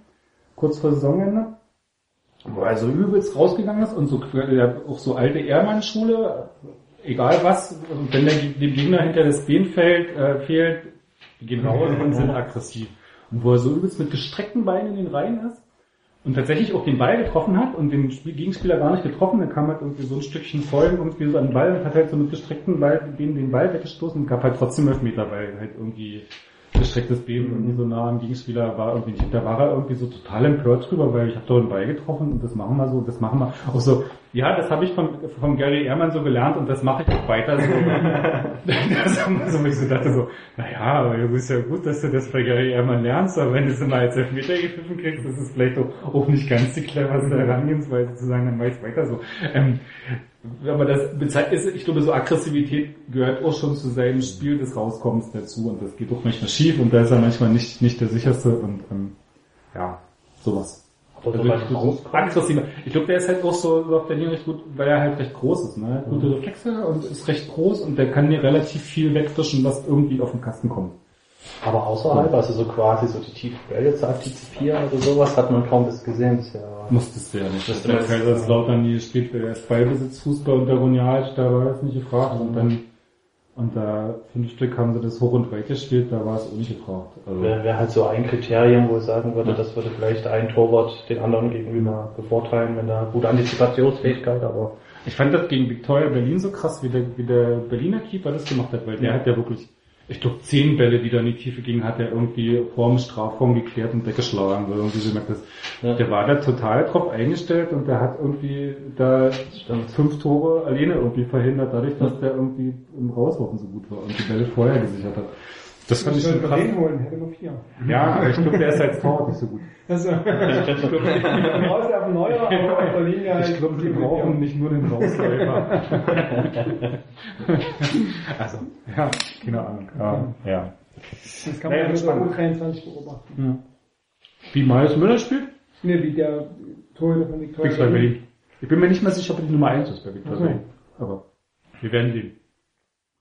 Ähm, also sieht alles rosig aus. Es läuft. Meisterschaftsfest. Also ich habe kein gutes Gefühl, Nee. jetzt mal den Party Party Pooper zu machen. Na, können wir gleich mal Saisonprognosen, was ist deine Saisonprognose? Trainerentlassung nach 10 Spielen. Bayer Lorzer übernimmt, wird entlassen nach 23 und dann dann soll für drei Rangnick in den Europacup. Da kommt Mourinho, habe ich gehört. Mourinho. Attraktiver Fußball. Komplett System umgestellt. Attraktiver Fußball abseits des Platzes. ne, nee, Dirk, Also ich glaube, es holpert ganz schön. es wird holpern, denkst Ich du? glaube, es wird am Anfang wird es auch so ein paar Sachen geben, die man irgendwie in dem Leipziger Erfolgslauf der letzten Jahre nicht so richtig gewöhnt ist. Es wehtut, wo Niederlagen wehtun, wo man halt dreckig verliert auch. Also, da weiß ich nicht, wie man, also In Hoffenheim. vielleicht, ja. Oh. Also ich, ich habe irgendwie irgendwie das Gefühl, ja. Also Aber meinst du es ernst jetzt oder Nee. spielst du nur eine Rolle, damit wir dann irgendwie auf dich einprügeln können? ich bin noch nicht, nee, ich bin nicht so entspannt. Und von daher meine ich das schon ernst. Ja. Ich denke, das wird, das wird holpern, das ist auch, obwohl die Leute sich kennen und nur wenig Neuzugänge, das ist ja eigentlich eher für eine gewachsene Mannschaft und so spricht, glaube ich, dass das schon nochmal, tatsächlich nochmal ein anderes Kaliber ist. Und ähm, man hat sich in der zweiten Liga einmal beklagt, dass alle hinten drin stehen, dass man wenig Freiheiten hat und so. Und ähm, das ist ja auch das Zitat von Paulsen. Ich hoffe, dass ich dann in der ersten, in der ersten Liga mehr Räume habe oder so. Und ich glaube, dass sich da manche irgendwie mit dem, was sie, was sie als Erwartung an die erste Liga haben, dass sich das nicht bewahrheiten wird, sondern dass es da auch gut auf die Socken gibt. Halt, also es gibt halt eine andere Härte, ne? So, die dann, Aber das lernen sie ja schon in Dresden im ersten Spiel vor der Bundesliga. Wenn dann drei verletzt fehlen, die dann auch noch in Hoffenheim nicht spielen können, weil sie umgetreten wurden, dann verschärft sich das vielleicht nochmal. Rettet uns Könnte sein, dass dann die, genau, dass dann die, ich wollte gerade sagen, das, weil es kann sein, dass dann die Stunde von Omar Damari und Schalke Bei, bei mir war es neue Bundesliga-Traum, du. Also wenn er darauf geht. Bei, bei mir war es so, ich hab, von der Vorbereitung war ich bisher eigentlich echt überrascht. Ich habe gar nicht so viel erwartet davon, auch vom Hasenmittel, wie er kam, ich gar nicht so viel erwartet, war eigentlich echt sehr, sehr positiv überrascht. Äh, das sah auch alles ziemlich gut aus, wie sie es jetzt gemacht haben, gerade auch so wie der, der Cater und so funktionieren super, äh, Timo Werner sowieso. Und auch Paulsen äh, hat, glaube ich, jetzt mittlerweile den rechten Knüppel von FIFA in den Griff bekommen und äh, schafft die Zaubertricks äh, und vertändelt nicht mehr so viele Bälle vorne. Ähm, aber ich bin so ein kleines bisschen d'accord, was es angeht, dass wenn die ersten drei Spiele kommen, jetzt nicht unbedingt Hoffenheim, aber wenn dann Dortmund und Gladbach kommen, äh, ich, ich weiß es nicht, ich bin ein bisschen unsicher, ob, ob man dann nicht noch ein kleineres äh, böses Erwachen äh, plötzlich hat, wenn man sieht, okay, die sind doch noch eine kleine Ecke krasser äh, oder haben einfach die, die, die, die Spielweise der ersten Liga ein bisschen besser verinnerlicht, äh, was man mit Enthusiasmus einfach nicht wettmachen kann. Ähm, aber ich finde so generell auf die Saison, äh, ich meine, der RB spielt meistens eine Saison, eine, eine Halbzeit, eine, eine Saisonhälfte kacke, eine Saisonhälfte gut. Ähm, mal war es die erste, mal war es die zweite. Und dann haben sie sich mit ein bisschen Glück weitergerettet oder haben es eben nicht geschafft. Und ich glaube, das ist trotzdem realistisch, irgendwie auf dem zehnten oder einstelligen Tabellenplatz zu landen. Ich will jetzt nicht irgendwie sagen, dass die Europa League winkt, aber es gibt halt auch viel nicht so gute Mannschaften in der ersten Liga. Das heißt, RB Leipzig rumpelt sich zu Platz 9. Ja, was heißt Rumpel? Ich finde, ich finde, einen neunten Platz wäre doch super. Also, ein neunter Platz ist Aufsteiger, ist doch, ist doch, Aber ich, bei, bei, bei mir wäre gewiss was gewesen. Ja, die spielen eine gute Saison und werden Neunter. Genau. Das ist was ich- wenn, wenn du, Nein, wenn du dich, wenn so wenn du dich jetzt von Dortmund nicht, nicht, nicht 6-0 abschießen lässt, fände ich es schon okay. Also kannst du, kannst du gegen Dortmund 2-0 verlieren, ist okay. So, weil es Ja. ist immerhin noch Dortmund. Äh, es ist immerhin noch ein Aubameyang, den du in den Griff kriegen musst. Und da sehe ich hinten jetzt gerade noch nicht so den, der den in den Griff kriegen soll. Und neben dem herrennen soll. Das große Duo der letzten Jahre, Schur- Schurle Götzer. ja. Alles wegschießen werden. Ja, stark. Ist Dortmund das neue Wolfsburg? Das ist ja, aber um das Thema noch aufzugreifen. Sympathie, Sympathiewerte auch. Ich Ja, dann müssen die noch, aber dann müssen die noch Ivica Olic verpflichten. Wenn Ja. ja. Dortmund das neue Aber machen sie. Nee, Aber können sie nicht Olic mehr. ist ja schon von der Liga gewechselt. Deswegen ist 1860 so unsympathisch, weil sie Ullis weggeguckt haben. Nee, aber Man du hat ja letzte Saison gesehen bei der U23, dass das so eine ganz eigene Dynamik entwickeln kann, wenn es halt am Anfang nicht läuft. Die Mannschaft war nicht so schlecht, wie in der Tabellenplatz war, trotzdem ging es immer weiter runter. Blöde rote Karten, nervöse Spiele. Ich kann mir schon vorstellen, ich habe jetzt die Spiele gesehen, Salzburg gegen Graz, ich habe die U19 gesehen, ich glaube gegen Fluminense war das. Zack, zur Halbzeit drei hinten gelegen. Und das nicht, weil man schlechter war, sondern weil es halt einfach der Gegner effektiv war. Das kann ich mir Naja, das Hoffenheim. 3-0 gegen, gegen die Brasilianer, die haben sie sich alle drei, drei selber reingelegt. Ja, das Also, erste war schon sehr kurios, so erste- springen. aber auch das zweite einen Konter, wo die Mittel, die Abwehrspieler an der Mittellinie zwei Meter vor dem Gegner stehen. Also das heißt, der brasilianische Ja, Gegenspieler stand auf der Mittellinie und die RB-Abwehrspieler standen drei Meter vor ihm. Und dann haben die Brasilianer den Ball in den Strafraum ausgeklopft und der war witzigerweise war der schneller vor dem gegnerischen Strafraum. Obwohl er Vorsprung hatte. Obwohl er Vorsprung hatte. Ich dachte so, hä? So kannst du doch irgendwie in der Mittellinie nicht verteilen. Aber ich, ich, ich kann mir so Patzer aber auch vorstellen, gerade Hoffenheim ist da eigentlich ideal dafür, um dort wirklich zu scheitern, grandios. Der Nagelsmann weiß, was er tut, hat auch schon die Erfahrung mitgenommen. Ich glaube, Hoffenheim ist eine gute Mannschaft, was diesen Umschaltmoment offensiv angeht. Waren immer defensive Probleme, aber offensiv eigentlich nicht. Und wenn, sagen wir, Dresden ist ein schwieriges Spiel, unabhängig davon, wie es ausgeht, gibt's Häme. Also es gibt fast kein Szenario, wo man wirklich super gewonnen hat, dann ist halt super gemacht. Hoffenheim verloren, dann ist Dortmund schon ein ganz anderer Druck dabei, obwohl es halt Dortmund ist, man genau weiß, eigentlich kommt der Dortmund jetzt auch so auf Favorit. Und wenn dann dann noch was schief geht, Hm. kann ich mir schon so eine Dynamik Dann vorstellen. fliegt Hasenhüttl. Ja, die ersten drei Punkte sieht er dann in Hamburg sicher. Also das ist ja Freipunkt. also ist ja nicht so dramatisch. Aber du Finn denkst auch, dass es eher Also es, ne, so unverbindlich wie möglich, es kann, es kann, ja. Also ich meine, äh, Gladbach klar, so erwischen aber- wir letzten Saison, gewinnen wir 5-0. ist doch- Genau, oder wie der Klopp-Saison Dortmund, ne? Ja, genau. So, aber jetzt, Matthias, das ist ja jetzt die perfekte Stellverlage für dich, um diese die Euphorie Brandrede jetzt zu halten. Euphorie Aber ich genau, ich würde gerade sagen, wir können ja immer noch sagen, übrigens, wir haben, wir haben sowas von Bock. Wir sind erste Liga, es wird einfach nur mega. Wenn jetzt noch der, wenn jetzt noch der, der Sänger des, des Pokémon-Intros noch die neue RB Leipzig-Hymne äh, macht und ich will ja der Beste sein. Dann Ach, das hat gar nicht Krumbi gesungen? Nee, war leider nicht. Wie? Beim Pokémon-Spiel gibt's ein Intro? Ja, natürlich. So, Bei mir nicht. Von der Serie, ähm, na los. Also, das muss ich natürlich auch sagen. Ja. Ich habe auch total Bock und ich finde auch jedes Spiel ist ein Geschenk, weil es erste Liga ist und weil müsste ein Bild jetzt dazu von das möchte ich bei all dem, was ich gesagt habe, natürlich mit in den Nebensatz packen. Aber jetzt ist deine Möglichkeit, die, die Euphorie unter uns mitzukriegen. Jetzt mal so richtig schön den Abstieg klar zu machen hier. Mal zu sagen, warum. Ich bin ja auch so, sorry, ich bin warum- eher so der euphorische Typ, ne? Warum, Ja, eben. genau. Das passt ja total zu dir. Und du kannst uns jetzt erklären, warum die, der neunte Platz und eine geile Saison rauskommen wird. Sprachlosigkeit. Ja, ich, liegt das auf der Zunge. Du musst Ich nur glaube tatsächlich, ähm, ohne das euphorisch zu sehen, ich glaube tatsächlich, dass der Hasenböll da gut passt. Und ich sehe auch als einzelnen Stolperstein die Tatsache, dass die Mannschaft jung ist und nicht dreckig spielen kann. Und dass sie mit dem nicht dreckig spielen können, dass das der in Ingolstadt gemacht hat, die wussten, die spielen dreckig und verlieren dadurch nicht hoch. Und wenn du nicht hoch verlierst, gewinnst du auch mal zwischendurch und vielleicht auch mal mehrere. Und ich glaube, das ist eine Qualität, die du mit dem Leipziger Kader nicht unbedingt hinkriegst, weil das sind keine dreckigen Spieler. Aber dafür ist der Kader ein bisschen besser. Ja. Also Aber- wenn es mal läuft, glaube ich, kannst du auch einfach mal so gewinnen. ja. Und davon, wie gesagt, gibt's in der ersten Liga auch noch Mannschaften Mhm. genug, die man tatsächlich auch als RB schlagen kann. Kann, ja. Aber Also, na klar, muss man es nachher trotzdem machen. Äh, was ich ja immer, wo du auch sagst, es sind so, so viele junge Spieler. Ich finde die Psychologie bei RB tatsächlich immer relativ tricky, weil man das auch in der zweiten Liga schon gemerkt hat. Die sind manchmal einfach echt nicht abgeklärt genug. Nee, die lassen sich beeindrucken. Ja. Und, und knicken ein. Und das macht dann keinen Spaß beim Zugucken, weil du merkst, sie kriegen es einfach nicht hin und sie sind dann nicht clever genug, nochmal umzuschalten, nochmal einfach was anderes zu spielen. Nee, wir spielen das ganze Spiel lang links lang. Immer über die linke Seite. Ja. Und der Gegner stellt sich einfach drauf ein. Und vielleicht, wenn er das, wenn das der Hasenhüttl rauskriegt aus denen, hat er schon mal einen sehr guten äh, Punkt erreicht. Was ich beim Hasenhüttl halt so großartig fand, in der letzten Saison mit Ingolstadt hat er ja eigentlich eine gute Saison, defensiv gespielt, offensiv hat's gehapert.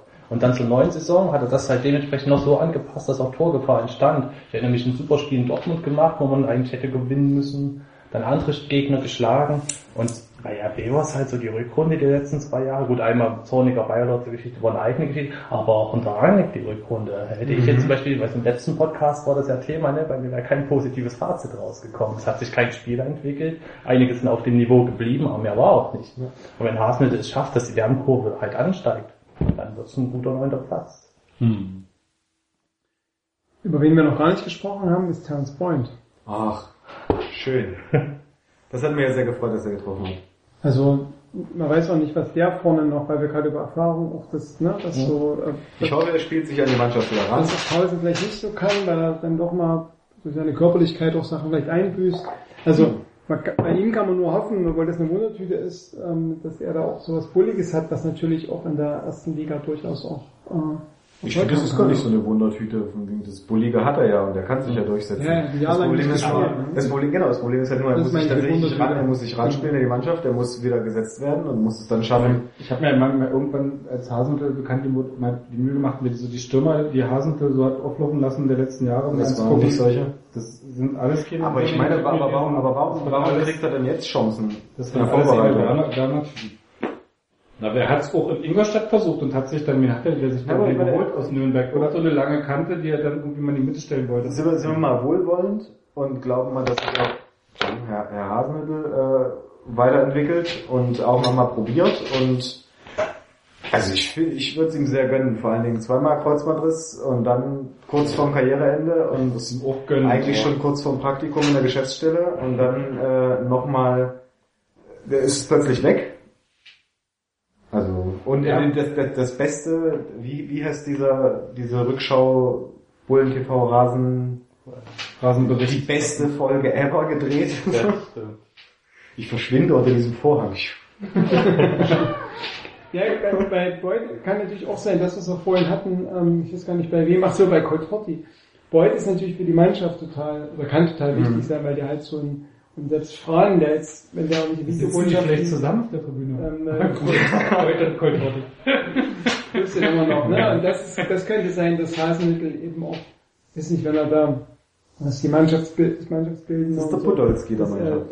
ähm, äh, dass er deswegen auch auf Boyd, auf Boyd nicht verzichten möchte. Ja, aber du hast doch das Problem, du hast Boyd und dann hast du da vorne einen Selke und einen Pausen. Wie willst du denn dem Selke erklären, dass der auf der Bank sitzt, weil ein Boyd spielt? Und ein Selke kann keine andere Position spielen, als dieselbe, die Boyd spielt. Es geht nur Selke oder Boyd. Du kannst mit Pausen vielleicht irgendwas machen auf den Flügeln, aber selbst Pausen wird eher zentral spielen, wenn Selke nicht spielt, als irgendwie Boyd. Und das ist irgendwie, Deswegen vorhin ja auch die Aussage von wegen Offensive ist mehr als genug da. Ja. Also, ähm, also ich glaube nicht, dass man bei Boyd mit viel, vielleicht macht Der er wird auch nicht- 10 der wird auch- am Ende, der- der- gut, aber Ich gehe auch davon aus, dass er nicht in den ersten vier, fünf Spielen spielen wird. So, ähm, der wird bestimmt erstmal wieder U23 ein bisschen spielen. Und wie gesagt, ich hoffe es einfach, dass er da mal eine Chance kriegt und dass er die gut nutzen kann und äh, einfach mal beweist, dass die, dass die, die, die, die Kantigkeit was bringt vorne. Äh, auch in der ersten Liga. Mhm. Ähm, weil das, das Problem ist aber, das, das Problem ist, jetzt hat der Selke, jetzt hat der Selke mal äh, seine, seine Tore gemacht. Ja, ist nicht aussagekräftig, was er da für Tore macht. Der hat auch irgendwie drei, vier Chancen da- verballert, die müssen... Na genau, da, darauf wollte ich ja hinaus. Und, und das war in der letzten Saison halt genauso, wo ich dachte so, hm, du saßt schon, du saßt schon zurecht auf der... Bei Boyd war das Verhältnis nochmal wesentlich schlechter. Ja, das war, der hat das sich aber auch- teilweise Slapstick. Na, er außerdem, ja, natürlich, aber außerdem in den Pflichtspielen hat er sich aber im zweiten, dritten Spiel das Kreuzband gerissen, also kannst du auch nicht viel sagen. Und insofern, keine Ahnung, also. Ich mag Das er Orakel. hatte, ich finde, er hatte halt Pech, er einfach sich an der falschen Stelle verletzt hat und an der Stelle, wo er hätte einsteigen müssen im RB, um sich irgendwie einen Platz zu erkämpfen und dann sich da irgendwie... Ich finde, es ist schon mal das gute Zeichen, dass sie ihn nicht direkt äh, verkauft haben, von Nee, ihm haben. aber das machen Ähm, sie ja auch nicht. Wisst ihr? Das ist Oh, so- naja, mit der Laie habe ich tatsächlich schon ein bisschen gerechnet gehabt. Also ja, spätestens als man irgendwie gemerkt hat, der ist nicht von der Mannschaft weg, obwohl er verletzt ist, den schickst du dann nicht weg. Das machst du. Ist ja, ist ja auch gut so. Naja, wobei ich Schickst ihn hätte... lieber in die U23 Aber das ist, das, doch, das wäre halt meine Theorie vom Rangnicker gewesen, dass er es trotzdem gemacht hätte, dass er ihn halt trotzdem verliehen hätte. Ah, Weil... das ja- schaltet ja wieder schön. der Kopf ein und sagt, Mensch, der ist doch nicht gut für den Kader. Das ist ja, ist ja auch super, dass dann doch äh, so viel intellektuelle Empathie da ist, das äh, Fall. zu das sagen- hast du schön gesagt. Das ich bestimmt irgendwann mal. dass er, dass er halt einfach ja wirklich die, die Mannschaft zusammenhält. Ja. Übrigens, dieser Stürmer, dieser Mittelstürmer, den du besucht hast, der von Nürnberg nach Ingolstadt ging, der hieß Thomas Specker. Genau. Hat in der zweiten Liga Hat in Nürnberg eine Stelle- aber in der zweiten Liga hat er relativ regelmäßig gespielt. In Nürnberg? In, bei Ingolstadt. Ja. Aber die Hälfte aller, also da hat er 15 Spiele gemacht. Ja, aber guck dir mal die Minuten dazu an. Und letztes Jahr in der ersten Liga hat er nur vier Spiele Du gehabt. musst dir die Minuten, zu den, die Minuten zu den 15 Spielen musst du dir Bei der angucken. AEK Athen spielt er jetzt. Ja, ja. Da, wo Kanten noch gefragt sind. Ja, stimmt, der hat, glaube ich, mal nur gucken. drei Spiele durchgemacht. Die, die Chancen sind nicht so gut. Ähm, ja, aber hoffen wir mal. Ja, mal gucken. Aber ich würde ihn auch eher, würde auch eher sehen, dass er irgendwie mal eher mehr U23-Spielzeit kriegt. Und das wäre ja auch schon. Ja, Ja. Ja, Das das ist ist, überhaupt ist ja ein absolut logischer Schritt, dass er jetzt erstmal U23 spielen wird. Äh, war ja schon nach dem ersten Kreuzbandriss, dass er erstmal in die U23 gegangen ist. Obwohl auch Oma Damari nicht mitspielen durfte heute in der U23, da wird es für Terence Boyd auch nicht leicht im Kader Ich meine, aber Oma Damari ist halt auch äh, ein paar Weltklassen höher, das weißt du. Wir wollen keine ich Witze weiß über das, Oma Damari es machen. gibt andere Leute Wir Stadt, wollen es nicht keine Witze über Oma Damari machen. Es ist schade, was da passiert. Oma Damari. Wir waren halt alle drei bei der U23, Alle- ne? alle alle vier. vier, meine ich. Ja, ja. Ja, auch, Entschuldigung. Ist, Der Dirk hat noch fotografiert jetzt. Und alle in unterschiedlichen Funktionen. Ja, aber, aber nur du warst privat? Nö, ich Nee, der Achso, andere. okay. aber der André, der André hat im Gegensatz zu mir nicht bezahlt. Achso. aber André hat ja auch die heiße Info von Vitalianet rausgefunden. Die ist, Rausgefunden. hat er dir geheim verraten. Nicht Beim mal, Kicker nicht mal mir, ich stand auch bloß daneben. Äh, ne, dass er höchstwahrscheinlich nicht mit ins Trainingslager fährt. Das ist dann noch ein Kicker, ne? Ach so. Weil, Das war weil, schon genau, das hast du dann getwittert, Ja. dass, ich stand wie gesagt nur daneben, ähm, dass halt dieselbe Verletzung ist wie damals nach dem Wolfsburg-Spiel, der Rücken oder die Wirbelsäule.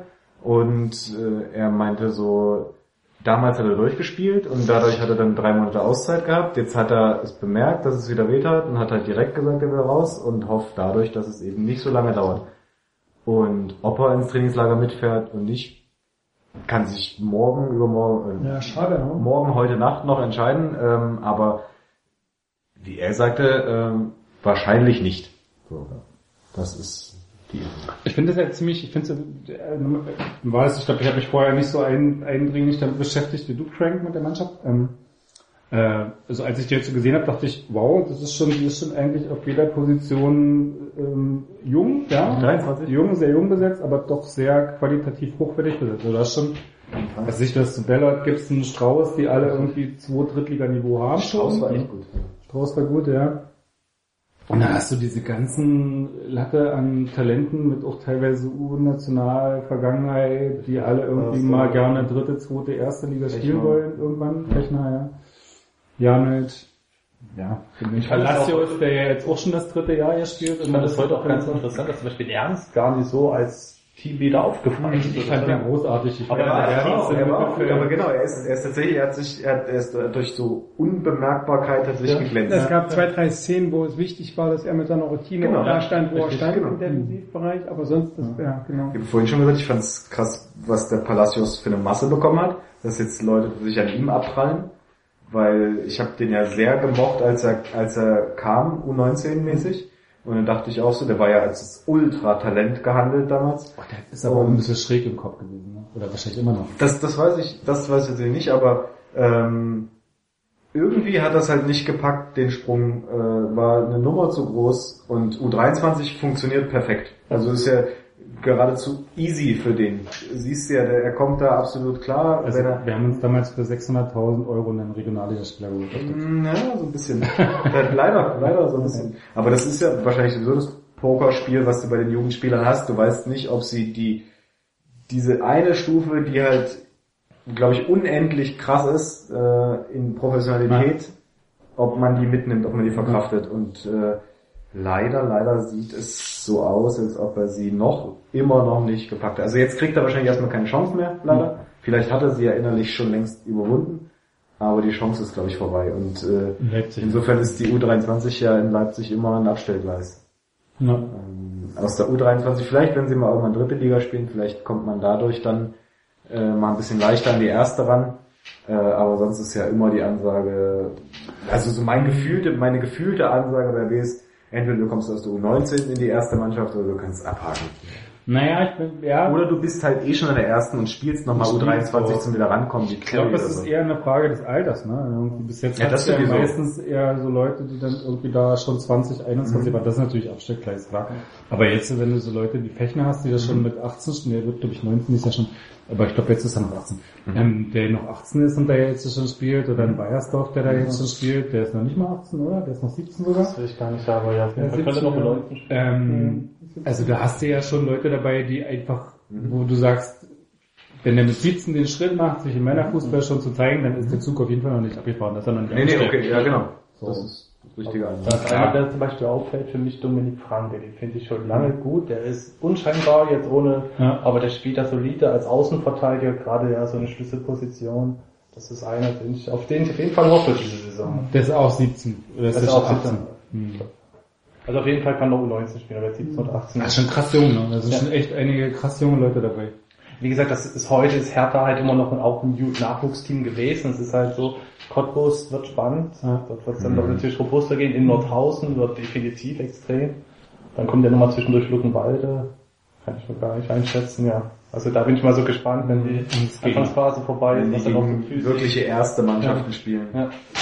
Ähm, Ja, aber da hat ja der Robert Klaus, neuer Trainer, der hat da ja auch recht, so weit sind sie natürlich nicht mit denen da oben, mit den Spitzenmannschaften mit sein. Das ist ja auch Quatsch. Also ich finde so sämtliche, wie die dann, naja, man, man Das ist ja gar nicht, das ist ja nicht der Anspruch, glaube ich. Nee, aber es gibt ja, ich habe eigentlich, Ich glaube, sie wollen nicht so eine, nicht so eine wackelige Saison wie letzte spielen, sondern sie wollen einfach schön in der Mitte mit sein. Aber ich habe hier ja. ja einige Trainerinterviews gelesen mit, was weiß ich, keine Ahnung, wer es war, BHK, hast du Ja. nicht gesehen, Nordhausen. Und da haben einige Trainer gesagt, RB Leipzig 2 gehört zu den Aufstiegskandidaten. Ich Aber das ist ja mehr Reflex als... Ja, das sage ich auch, das ist Reflex, aber du hast es ja immer so von außen rangetragen. RB könnte doch, wenn sie eine gute Saison, äh, tralala. Ja, aber das aber ist es ist tatsächlich totaler, noch- völliger Unsinn, da irgendwie drüber Also in, nachzudenken. in, in, in zwei, drei Jahren meinetwegen. Ähm, aber ich wüsste jetzt auch spontan nicht, was passieren muss, damit die U23 so krass ist, dass sie plötzlich aufsteigen will. ja. Naja, du brauchst halt Die Oberliga haben sie ja mega dominiert. Das Ah, ja. war ja einfach, Aber das war auch viel Gegner kaputt laufen. Ja, die, die wollen dann nach 60, 70 das war ja genau, das war die, die Taktik. Wir haben bessere Konditionen und ab der 60. gewinnen wir. So. wenn, wir wenn wir da 2-0 zurückliegen, wir schaffen es definitiv in 30 Minuten noch zwei Tore zu schießen. geile, geile Taktik. Aber es hat tatsächlich immer, das konntest du, du nachstellen. So viele Tore in der 70. Also ich bin gespannt. Ich werde nach Cottbus fahren, werde dann mal schauen, auch wie man sich da beeindrucken lässt, jetzt als 17-Jähriger. dann nach Wo können wir das lesen? At CrankRBL bei Twitter. Bei MDR wahrscheinlich wieder. Der die große Welt. Die große ja, Also, aber nein, das Live-Ticker. muss man wirklich mal sagen. Das, ist das Wahnsinn. Also, das ist der MDR Live-Ticker, den Crank beliefert, der ist echt Das ist der Beste. absolut. Ich habe heute daneben gestanden, wie er so detailliert durchgegeben hat. Wenn, du, wenn du an der anderen, auf der anderen Ich hab's nicht nachgeprüft, was davon im Ticker stand oder ob so bei dieser stillen Post, was dann zum Schluss rausgekommen ist. Ja, das ist natürlich immer die Schwierigkeit. Also ähm, wir arbeiten ja so, dass wir jemanden im Stadion haben, der uns anruft und dann äh, uns sagt, was passiert und wir dann quasi den Ticker und den Und wer, der dann bei, bei dir am Telefon sitzt, bei MDR, der gibt's dann demjenigen, der es im Computer eingibt, nochmal mündlich weiter. Der, der am Telefon sitzt, der kriegt das den Ticker das selber rein. Aber was ich eigentlich sagen wollte, ist, dass das, und von daher macht es auch immer Sinn, den RB Leipzig 2 Ticker zu lesen, weil das, was Crank durchgibt, ist wirklich, ähm, äh, also Spielverständnis, Verständnis davon, wie die gegnerische Mannschaft, wie die Aufgabe, wie auch Taktikveränderungen sind und so, das ist tatsächlich immer sehr großartig. Also es ist, Haben ein, wir, haben wir verstanden. es ist tatsächlich ein Vergnügen, den MDR Live-Ticker zu lesen, wenn Crank den beliefert. MDR, MDR. Also, MDR. Also man kann es ja nochmal aussagen, Mitteldeutscher Rundfunk. Und, und dann gibt's eine mdr.de slash Sport, ne? Also slash, slash, und nicht der von ganz SH oder mit Oh. Oh. Ähm, ja, wir sind gespannt. Dein, dein, äh, dein Lieblingstalent in der U23 war? Also aktuell wäre es dann Franke, wo ich da ganz viel Hoffnung habe als Außenverteidiger, genau. Martinovic hat er wohl nicht gespielt heute. Doch, das ist Da kam eingewechselt. ein- Oder eingewechselt, aber. Warum? Hm, ich mag ich. Mag ich. Ist eine coole Sau, oder? Nö, hat er auch schon auch im im Fahrrad Test. Wir sind in den fahren alle Fixi. Ähm, nee, hat er auch schon im Test zwei, drei Tore geschossen. Weiß ich nicht. Ich hab, Den magst du. ja, mag ich aber. aber Also ansonsten mag ich den Perspektive? Wieselfeld halt. Ja, den mag ich ja. Aber ob der jetzt so viel Perspektive hat? Nee, Shay eher nicht. Aber der ist super schnell und der ist lustig. Den mag ich. Als ich heute nach dem Spiel ähm, äh, Fotos bearbeitet habe und dann zum MDR geschickt habe, kam Gino Fechner neben mich und hat geguckt, oh, hast du auch ein Foto von mir und so? ich so, ich habe hab keine Trainer, Trainerfotos bearbeitet und habe gesagt, naja, wir können mal gucken, wo, weißt du noch, bei welcher Szene du aktiv warst und so, ja, ich habe da mal einen Kopf frei gemacht und so. Und, und dann so, naja, nee, ich sehe dich jetzt nicht, ich muss jetzt auch arbeiten. Du kannst sie mir auch alle geben, die Fotos. Und, dann, und das finde ich tatsächlich sehr sympathisch. Ne? Also so, das ist tatsächlich sehr, und der hat mich sogar gesiezt, er hat gesagt, die könnt ihr mir auch alle geben, die Fotos und so. Also das, das fand ich, da muss ich sagen, das, Alle Fotos, die du gemacht hast heute. Nicht nur von ihm. Ich wollte, ich wollte, nee, weil ich, hab gesagt, ich, ich kann, sorry, ich kann das jetzt auch nicht durchsehen, weil ich möchte jetzt auch gerne wegschicken und so. Und, ähm, ähm, aber das fand ich sehr sympathisch. Bodenständig. Ne? Bodenständig. Dass man sagt, Das geben, war einfach geben Sie mir ruhig alle, ich gucke mir diese Kunstinteressiert hätte sagen können. Ja, genau. Klar, meine Fotos sind alle Kunst. Ja, Gino Fechner hat ihn auch gesagt, ich. Nee, ich finde auch, also jetzt wegen Lieblingsspieler, also auch, was ich schon sehr auffällig finde, das ist dir mal in dem Testspiel, als der Bayersdorf in der ersten gespielt hat, aufgefallen und dann, hat- wenn man den jetzt gegen Markranstädt, hat man ihn ja in der ersten gesehen und heute und so, diese Theatralik, die er so mitbringt, so, die finde ich jetzt, also nichts, was ich besonders mag, aber wo ich sage, das finde ich schon beeindruckend, ne, so für so das Alter, wie er da mit Auftreten ja auch hat, ne, so, und das finde ich schon. Wobei er witzigerweise in der U23 wesentlich bodenständiger auftritt als bei den Profis, wo er tatsächlich, also dieses Spiel in Frankfurt, wo er so jede Minute gewunken hat, dass der Ball doch zu ihm kommen soll und immer gezeigt hat, ich bin noch frei. wo du sagst, das ist so, hm. Ob der Mitspieler da gerade so begeistert von sind. Und bei der U23 hat er heute auch gestikuliert, der ist mir gar nicht Ja. Nein, also so bei bei ähm, äh, bei Szenen, wo er auch gefault wurde oder wo es Zweikämpfe okay. gab oder so, das war schon, da war eine gewisse Theatralik in seiner in Mhm. seiner Gesamtbewegung, ne? So, also Hier so das, ist ja immer so dieses, hier, hier, vor mir Platz, also, gezeigt hat und so, hm, das fand ich immer so geil, ne? Bei den Profis, eher so der 17-Jährige, das Wie der von Victoria, der das immer erste rechts lang Mitspieler. ist. Und Eindrücke vom Trainer? Trainertalent? Robert Klaus, ja. Mir das Einzige, was mir aufgefallen ist, dass er über seiner Schulter klatscht. Und neben seinem Kopf. Das fand ich so ein bisschen, das sah komisch aus. Fand ich, fand ich auffällig. Ich, ich fand ihn so komplett, ko- also im Gegensatz zu, zu Tino Vogel. Ne? Ich erinnere mich, wie Tino Vogel auf dem Blatt steht, hier an die Wände und sowas. Und Klaus kommt dann halt Manndeckung in der Box. Das ist so komplett anderer, anderer Typ. Ich bin da sehr gespannt. Laut ist er trotzdem. Ob nicht. Aber Ich bin da sehr gespannt, wo da der Weg hingeht. 84er Baujahr. Naja, Als auch Trainertalent. erstmal seinen Fußballlehrerschein, ne? Richtig, dann muss Vorher er wird's nicht. machen. Vorher wird's mit dem Talent nicht. Timo Vogel sitzt, hat, ich, hab ich gesehen, hat in Erfurt auf, dem, auf, dem, auf der Tribüne gesessen und sich das Spiel gegen Halle angeguckt. Ich habe nur gesehen, dass er Arme. Fabian Bredlo zurückholen. Scout Mitteldeutschland muss sich jetzt in die dritte Liga angucken. Ich habe gesehen, er stand auch ganz normal an der Kasse beim Testspiel. An der Kasse. Das ist schon, wahrscheinlich Kasse für jemand anderes geholt, aber stand an der Kasse. Da schon mein Ticket hatte und vorbeigelaufen, fühlte ich mich fast ein bisschen schlecht. Ja, das war, Brauchst du meins? ich glaube, das ist schon voll. Ich habe so Pressetickets. Ja, okay. Marvin Comper war heute da. ja, genau. Der ist am 70. gegangen. Ach, Nur wegen der Fans. Nur wegen der Fans. Tino Vogel äh, soll ja nach Brasilien fliegen. Wie, Genau. wie realistisch ist es, dass man aus Brasilien noch ein Talent dann abschleppt, das du hast? Und 23 Turnier ist ja eigentlich perfekt. Ne? ich glaube nicht, dass es auf- dem Niveau, wo man Spieler bräuchte, noch unentdeckte Talente gibt. Ja. Das geht Nur um die Partys. Also es ist tatsächlich schwierig, Rangnick zu zitieren, weil Rangnick ja auch in seinen Aussagen manchmal so ein bisschen dann wieder zurückrudert oder so. Aber Rangnick hat doch ähm, zum letzten, nach dem letzten Spiel, war glaube ich im Deutschlandfunk, ist er gefragt worden, wie interessant ist für Sie die EM und Olympia? Was Nee, das Spieler? ging nur um die. Ging nur um die EM. Ja, ja. Okay, aber Fall war seine Antwort, äh, bei Turnieren passiert nichts. Wir beobachten die Leute schon längerfristig und niemand, den, der jetzt bei einem Turnier auftritt, äh, holen wir uns. Das hat er nur in Voraussicht gesagt wegen Embolo, weil sie den Embolo Okay, du verstehst, du verstehst die Zwischentöne. Ich, ich nehme das tatsächlich Töne. Ich bin Journalist, ich verstehe es nicht. Ich nehme die Leute beim, beim gesprochenen Wort. Nee, ich glaube nicht, dass das für ein U23 Olympiaturnier gilt. Also ich glaube grundsätzlich gilt es schon, aber ich glaube schon, dass du auf der Ebene zumindest nochmal einen Eindruck kriegst, wie Spieler in so einem Turnier, vielleicht unter so einen Bedingungen, auch einem gewissen Druck nochmal reagieren, was du vielleicht, klar hast du irgendwie alle auf Tasche, weißt Mhm. ungefähr, was die für Qualitäten haben, wo sie stecken.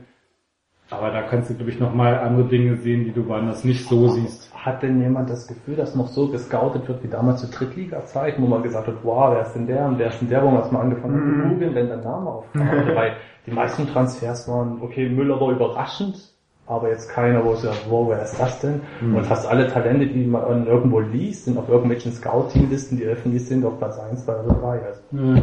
wo jetzt keine großen, wo ich sage, oh, die hat man bestimmt 20 Jahre beobachtet. Ja, also da, ich Du glaube, findest, das heißt, du findest das ganze Scouting überflüssig. ich, Wie- ich, wie ich, glaube, man das ist ein, sondern outgesourced von- worden. Man nimmt sich dann irgendwelche Listen, Ja. man sagt, ich hätte gerne zum Beispiel einen Linksverteidiger zwischen 16 und 19 Jahren, empfehlt mir mal ein, wie weit der jetzt ist. Aber man hat doch schon noch relativ viele Scouts, die man durch die Gegend schickt und die man so machen, Sachen machen Und lässt. wahrscheinlich so den finalen Eindruck oder sowas. Das wird ja viel auch festgehalten. Ich habe mal gehört, dass bis zur Regionalliga werden zum Beispiel alle Spiele festgehalten, dann auf so ein Portal hochgeladen, die die Vereine einsehen können. Deswegen brauchen die schon gar nicht mehr zu den Spielen fahren. Das ist ja so ein persönliches Ding, wahrscheinlich so alte Trainerschule. Das- Ich glaube, das so richtig Talent zu finden, Aber ich glaube immer noch, dass du, wenn du im Stadion, also mir geht es zumindest so, wenn du im Stadion sie- besi- bist, siehst du einfach, gerade wenn du bestimmte Leute beobachten willst, einfach wesentlich mehr, als wenn du irgendwo eine Kamera zu hast. Ich denke immer so, die finale Entscheidung wird dann schon vor Ort fallen, aber bis halt so diesen Entscheidungsfindungsprozess, erst gibt es eine lange Liste, dann gibt es so Videomaterial, dann entscheiden wir da nochmal und so weiter. Aber äh, zum Beispiel der Embolo war, glaube ich, auf Platz 1, europäische Nachwuchsspieler, Baujahr, bla bla bla, mit der Einsatzerfahrung. Keita ist auf dieser Liste, Schnitz ist, glaube ich, auf dieser Liste. Das waren fast alle, die irgendwie gar nicht waren auf irgendwelchen Listen von diesen. Also es waren keine kreativen Transfers. Sagen, okay, da haben sie jetzt jemanden gefunden. Auch im Nachwuchsbereich. Jetzt, es kommt immer von Nachwuchsleistungszentren. Also jetzt keiner, der irgendwie nochmal entdeckt wurde. Ich erinnere mich an so Versuche wie Attila Torkosch, damals aus Ungarn kam. Ja, ja, der hat da nicht einmal gespielt, aber kam Dunkel für, sagt mir das auch noch was. er kam für 100.000, aber hat nie ein Spiel gemacht. Attila, war schon geil. Ja, und solche Geschichten, aber das war halt irgendwie, wo wir gesagt okay, da wird vielleicht noch gescoutet oder halt wie Packut gescoutet hat, aber dann irgendwo Kotschin oder sowas. Auch sowas habe ich halt heute gar nicht mehr das Gefühl. Ich glaube, das sind nur noch Listen und Agenturen. Ich glaube, man arbeitet jetzt auch mit einer zusammen. GSN heißt die, glaube ich, die das da machen, auch so Spieler bewerten. Na. Viel gescoutet wird da, glaube ich, nicht mehr. Deswegen ich mir auch nicht vorstellen kann, dass man jetzt, außer man hat konkret jemanden im Blick, dass man da noch wieder sagt, aber dann wüsste ich nicht. Hm. Weil man jemanden entdecken wird, also. Aber warum steckst du denn jemand durch, durch die Region Mitteldeutschland zur Drittliga spielen? Einfach so, um es im Blick zu haben. Ich weiß nicht, ob da auch einfach nur genetzwerkt wird oder so. Ich habe keine Ahnung, wie das da. Jetzt, Fußball ist für mich so eine Parallele, dass da zu 90% gar nicht weiß, was da überhaupt passiert. Da wird mitunter wahrscheinlich auch einfach Geld investiert, was man auch lassen könnte. ja, das, äh, Eine Geldverbrennungsmaschine. Das ist sowieso. Ja, cool. Ähm, hatten wir schon ja Saisonziele, hatten wir schon, ne? Grob. Mhm. U23, obere Hälfte. Nee. U23? U23, ja. Ja, ich Ja, sag, ich sag auch ersten so. sechs. Beste sechs. Ja, auf jeden Fall auch mindestens neunter oder so. Nichts mit dem Abstieg zu tun haben. Nee, also ein bisschen, bisschen konstanter als letzte Saison und äh, ein bisschen weniger konstant als die vorletzte Saison. Ja. Okay, nicht mit dem Abstieg zu tun haben. Der Dirk will auch nicht mit dem Abstieg zu tun haben. Die U23 wird nichts mit dem Abstieg zu tun haben. Alles klar. Bin ich mir ganz sicher. Ich zitiere heute den Alexander Siebeck, der sagte, wir sind besser als letztes Jahr aufgestellt. Ja, das sind sie auch. Hat er recht. Da hat er, das hat er was richtig Fundiertes gesagt. Also wirklich. Ich glaube, sowas sagen, ähm, 17 von 18 Mannschaften vor jeder Saison. Du weißt doch, Dirk hinterfragt mich. Ja. Ich habe auch nur zitiert, ich habe es nur zur Diskussion gestellt. Ah, also dieses, ach, diese Schiene. dieser, dieser So, ich habe jetzt noch ein. Getränk. So. Wir trinken noch was, dann können wir mal auf. Vergiss Dritte. Stunde, dritte Stunde, drittes Getränk. So, wir, wir müssen mal langsam zum, zum Schluss kommen. Wodka. Hier von unserem Podcast. Bitte. Möchte noch jemand einen Wodka? Nee. Unbedingt. Um den Dimitri Skopinzev zu feiern? Dimitri Skopinzev, der heute zusammen mit Oma Damari irgendwo eine Party gefeiert hat. In Eos. Vielleicht waren die im Stadion, äh, im Bad. Und die anderen waren im Hast du Stadion. mal im nach Bad. Dimitri Skopinzev gefragt? Nee. Nee. Der wäre ja vielleicht auch noch eine Option als Linksverteidiger. Ja, hat er, hat er nicht Bestimmt irgendwo. Was ist es für ein Wodka? ähm, Shirley steht oben. Schurabli, ein russischer. Den habe ich damals tatsächlich zur, zur ähm, ja es Olympiazeit, so. zur Olympiazeit in, ähm, in Sochi äh, genießen und trinken gelernt. Ähm, die gibt's auch auch hier im, Magazin in der Kolonnadenstraße. André, Nee, nee, Der ist gut, der ist, der ist weich. Jeder Euro geht direkt in die Dopingbemühungen des russischen Staates. Jeder ein Euro pro Flasche Staates. Ähm, um den Bogen zu finden zum Anfang der 50, Sendung. 50 Cent davon gehen an Herrn Bach. Du hast äh, noch, hier, um das wenigstens zu nennen, du hast hier so ein Ultrabuch mitgebracht. Das ist schön und auch aufgemalt. Es Sieht doch so aus, als hättest du Ultras, was hier drauf steht, so ein bisschen ausgemalt. Aber das ist wahrscheinlich Ich habe ein bisschen den Job hier im Podcast, dass ich immer der bin, auf den sich so ein bisschen spitzenlos gelassen wird. Nee. Ach Quatsch. ich, wir können ja an dieser Stelle, kannst du mal an dieser Stelle den, das Bild verlinken, was ich gemacht habe von Dirks Aufbau hier. Eine Fankultur im Spannungsfeld unterschiedlicher Subkulturen. Klingt wie eine Masterarbeit in der Soziologie. Ja, das ist so ähnlich, glaube ich. Und du hast da drin einen Artikel geschrieben über, Tattoo, die russische Band Tattoo. okay. Das, das eigentliche, äh, was mein Artikel beschäftigt sich mit dem mit den Zwischentexten, weil ich die so gut lesen kann. Also mit den mit den zwischen den Zeilen, was die russische Band dazu gemeint hat. Ja, den Zeilen. okay. Wenn du es nicht fühlst, kannst du es nicht verstehen. Fußballfans, Ultras und Tätowierungen. Ich finde es gut, wie du Tätowierungen geschrieben hast. T-Ä-T-O-W-I-E-L-I-N-G-N. So wie es im, Tätowierungen. so wie es im, im Duden steht halt, ne? Ja, so richtig schön deutsch. Ist das, jetzt, ist das jetzt quasi der Versuch, eine Überleitung zu dem Thema? Nee, wir wollten ja Nee, wir wollten auch.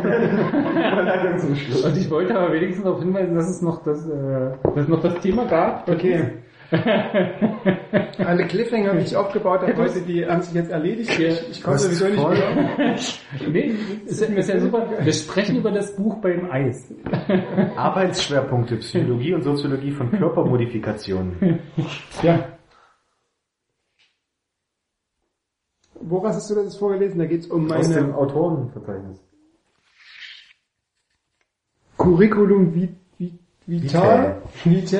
Wieder. Genau, es ist ein, Prost. ähm, alle Ein Leute, sehr, sehr gutes Buch. alle Leute, die das in irgendeiner kostet Form das? interessiert, ähm, haben das natürlich schon über Twitter, andere Kanäle mitbekommen. Es gab in der Leipziger Volkszeitung gab es einen Artikel, im Kreuzer, im aktuellen Kreuzer im August gab es einen, kurzen Artikel. Ich durfte bei Mephisto durfte ich etwas zu dem Buch erzählen. Ende August werde ich was bei Radio 1 sogar berichten dürfen. Also ähm, für alle, die jetzt das im Podcast zu wenig beachtet finden, Fußballfans, werden sich im Netz garantiert ähm, äh, ausführlicher informieren können. Gib, gib doch Es mal, gibt gib doch mal auch- zwei, drei Thesen. Interessiert mich jetzt wirklich. Ach. ähm, Kurz. na, also das, das Buch ähm, das ist von Würzburger Sozialwissenschaftlern rausgegeben und das beschäftigt sich tatsächlich mit dem, was die Fankultur der Ultras, äh, was sie quasi ausmacht. Und dann ist natürlich auch die Frage, wie sich so eine bestimmte Form auch äußert nach außen hin zeigt. Und man spricht davon, dass die Ultras eine Kultur der Sichtbarkeit ist und man bietet sich natürlich auch an zu fragen, okay, Sichtbarkeit hat das was mit T-Shirts zu tun oder was mit, hat das etwas mehr zu tun? Und da Tätowierung ja quasi die Sichtbarkeit in Reinform ist, ne, so, also quasi etwas, was man nie wieder los, los wird, wenn man sich einmal hat tätowieren lassen, ist halt die Frage. Geht nie mehr weg, ja. Du kannst es noch ausmalen. Genau, ähm, André ist auch tätowiert, nicht Fußball-fanspezifisch, aber, Ja, Oberliga. aber Wieso ist doch das nicht der Energiepfeil? Ja. Das ist der Energiefall, ja. der Blitz an seinem Unterarm, ja, könnte sein, das ist, kannst ja mal Terence Boyd fragen, ob er quasi da auch irgendeine Analogie findet zum, zum Zyklonauge. Genau, also es gibt ähm, die Kultur der Tätowierung, auch die psychologischen Hintergründe sind mittlerweile recht gut unter, äh, untersucht, was so die Bandbreite betrifft. Wo es aber so ein bisschen noch wissenschaftliche Lücken gibt, ist es so ein bisschen zielgruppenspezifisch sich anzuschauen. Und ich habe mir das halt jetzt bei Fußballfans angeguckt. Ne? Und es gibt verschiedene Gründe, wo wir wissen, dass Menschen sich tätowieren lassen. Ähm, Das Hauptsächliche ist halt sowas wie Ausdruck der eigenen Individualität oder Erhöhung der eigenen Attraktivität. Ja, gut. Bei Fußballfans, die sich tätowieren lassen und die auch noch fußballspezifische Tätowierungen haben, hat sie halt jetzt gezeigt, dass es da nicht primär um die Attraktivität geht, sondern eher um so etwas wie Gruppenzugehörigkeit. Das klingt jetzt irgendwie erstmal recht logisch, weil wenn man sich ein, Nee, das ein Emblem tätowieren lässt, klingt nach einem klassischen soziologischen äh, Ergebnis. Entschuldigung. und ähm, äh, Ich habe in sowas auch, ich darf Mensch. das sagen, weil ich habe in sowas auch gearbeitet mit ähnlicher Ergebnis. Ich habe meine Studie rausgegeben, die hast hatte die, die, die Tätowierung Überschrift äh, Jugendliche Nutzer sind Was? 12 bis 19-jährige Jugendliche nutzen äh, viel das Internet oder so. Die Überschrift der Studie. Dafür hast du ein Diplom bekommen. Sehr gut. Dafür hat die sächsische Landesmedienanstalt viel Geld bezahlt, aber die wussten es tatsächlich noch nicht. Naja, das, was Wissenschaft ja ausmacht, und da kann man sich noch so sehr lustig machen darüber, ist, dass ähm, äh, man quasi das, das, was man ja ohnehin weiß, also das, was, was, was quasi geschrieben ist, ne, was man glaubt ohnehin zu wissen, dass man das quasi in irgendeiner Form nochmal verifiziert. Und das ist quasi das, was man... das ist gut beschrieben, was Wissenschaft ist. Ähm, und man kann natürlich über diese, über diese Quantifizierbarkeit von, von dem allgemeinen Wissen, äh, kann man natürlich dann auch noch versuchen, in eine, in eine Stufe tiefer zu gehen. Aber ich merke, dass du Matthias von der Wissenschaftlichkeit so weit weg bist. Nee, ich bin ganz ernst. Das ist schön. Okay, also alle, die es interessiert, werden sich sowieso da schon informiert haben und ähm, ja, ich habe unter anderem auch so Sachen wie, da ging es um Stigmatisierung, dann auch ähm, noch um, um Unterschiede, was Tätowierungen von Ultras, von Fußballfans betrifft, auch sowas wie Gewaltbezogenheit betrifft, wie sich das auch in Tätowierungen zeigt. Also in diese Tiefen habe ich versucht, die Forschung noch ein bisschen zu machen. Und es haben unter anderem auch an der Forschung, in der so ungefähr 1000 Leute mitgemacht haben und ungefähr 500, 600 Tätowierte, auch 18 RB Leipzig-Fans teilgenommen. Bei denen möchte ich mich nochmal ganz herzlich bedanken.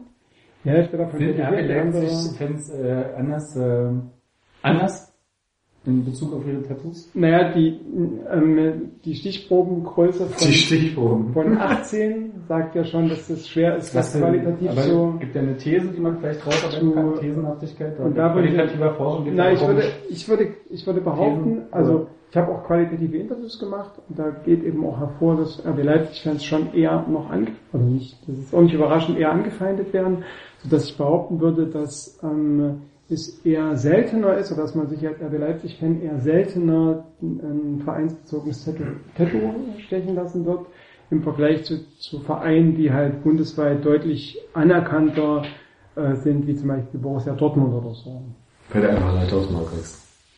würde ich mal behaupten. Also es gibt tatsächlich auch bei den neuen Personen, bei den neuen RB Leipzig-Fans, die mitgemacht haben und die tätowiert sind, ähm, gibt es eine Person, die ein vereinsspezifisches äh, Tattoo hat. Und dann aber nicht sichtbar. Ähm, äh, das weiß ich nicht, das habe ich mir jetzt nicht im Einzelfall genau angeguckt. Ähm, Fußballspezifische Tätowierungen werden ohnehin eher an nicht sichtbaren Stellen getragen, also eher an der Wade oder am Rücken oder weiß ich auch an, am Oberarm, wo es abdeckbar ist. Ähm, das hat sicher was damit zu tun, dass Leute, die fußballspezifische Tätowierungen haben, eher Stigmatisierung unterworfen sind als Leute, die normale Tätowierungen haben. Hm. Und dadurch werden die vielleicht nicht so, nicht so offen getragen. Also das könnte zum Beispiel, das ist zum Beispiel eine These, ne, die, die dahinter steht. Transkriptverlag, äh, Ultras, Eine Fankultur im Spannungsfeld unterschiedlicher Subkulturen. sehr zu empfehlen. Das ist der Hammer. Im April 2016 ähm, äh, erschienen. Genau, ich kann hier auch nochmal sagen, weil ich ja auch im RB Leipzig Fanforum um mit Teilnahme geworben habe und auch besprochen habe, dass wenn das Buch erschienen ist, dass ich dann nochmal eine Kurzzusammenfassung veröffentliche. Dass ich das für alle, die jetzt nach drei Stunden Sendezeit noch zuhören, ähm, das werde ich noch nachholen. Nach Olympia. Vielleicht auch währenddessen mal gucken, wie die nächste, wie eng die nächsten Tage und Woche werden. Tage, Tage und Wochen. So, ja, ich war, es war großartig, dass wie breit und wie ernsthaft ich das hier diskutieren konnte. Wir, das nächste Mal reden wir am Anfang drüber, wo wir noch so wach sind. Ja. Wenn es ein, ein nächstes Mal geben wird. Ich denke, du bist gesetzt. Ich muss die Kränkung, muss die Kränkung von heute Abend erstmal verarbeiten. Ich weiß nicht, wie stark mein Ich ist, ob ich das kann. Psychologe solltest es doch im Griff. Ich denke, nach dem nächsten Wodka werden wir was rausfinden, ähm, wie stark dein Ich ist. Ähm, was schön mit euch? Habt ihr noch irgendwie was anzumerken? Was, äh, Relevantes? Wir freuen uns auf, wer fährt nach Dresden für euch? Craig, du fährst? André? Nee. Ich war schon so nicht nach Dresden. Ich kann nicht nach Fußball nach Dresden fahren, oder? was? Nee? Du? Du bist ja nicht da. Ich guck das, äh, Ich werde mir das Auswärtsspiel in Hamburg angucken. Das Auswärtsspiel in Hamburg? wird das jetzt nur gezeigt im Fernsehen, das Spiel? Dresden? Ja. Nö, bei Sky, ja. ja. ja ne, Bei Sky wird sowieso jedes Spiel gezeigt. Alle Spiele, alle Tore. Nee, heute, haben, heute, heute haben die nämlich beim Spiel gesagt so, das läuft nicht, das wird nie gefilmt. Das wird nie gefilmt, ja. Ja, wird das irgendwie gefilmt? Nee, das wird nie gefilmt. Warum denn nicht? So, oh, das Lokspiel, das haben sie heute gezeigt auf MDR. Ja, ist doch gut, lass doch machen. Bei uns zeigen sie wohl nicht. Also wenn, wenn du mal wieder mit diesen RB-Fans zu tun hast. also ich glaube, jedes DFB-Pokalspiel wird gefilmt, weil es ja auch in der ARD eine Zusammenfassung geben wird.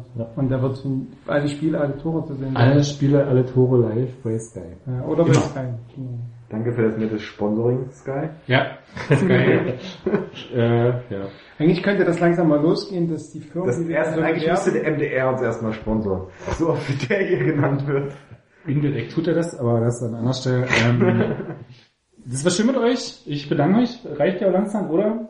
Ähm, Entschuldigung, ich entschuldige mich gleich nochmal. Ähm, war schön mit euch. Hoffe, euch hat's wohl gefallen. Wir sehen uns bald wieder. Tschüss. Tschüss. Tschüss.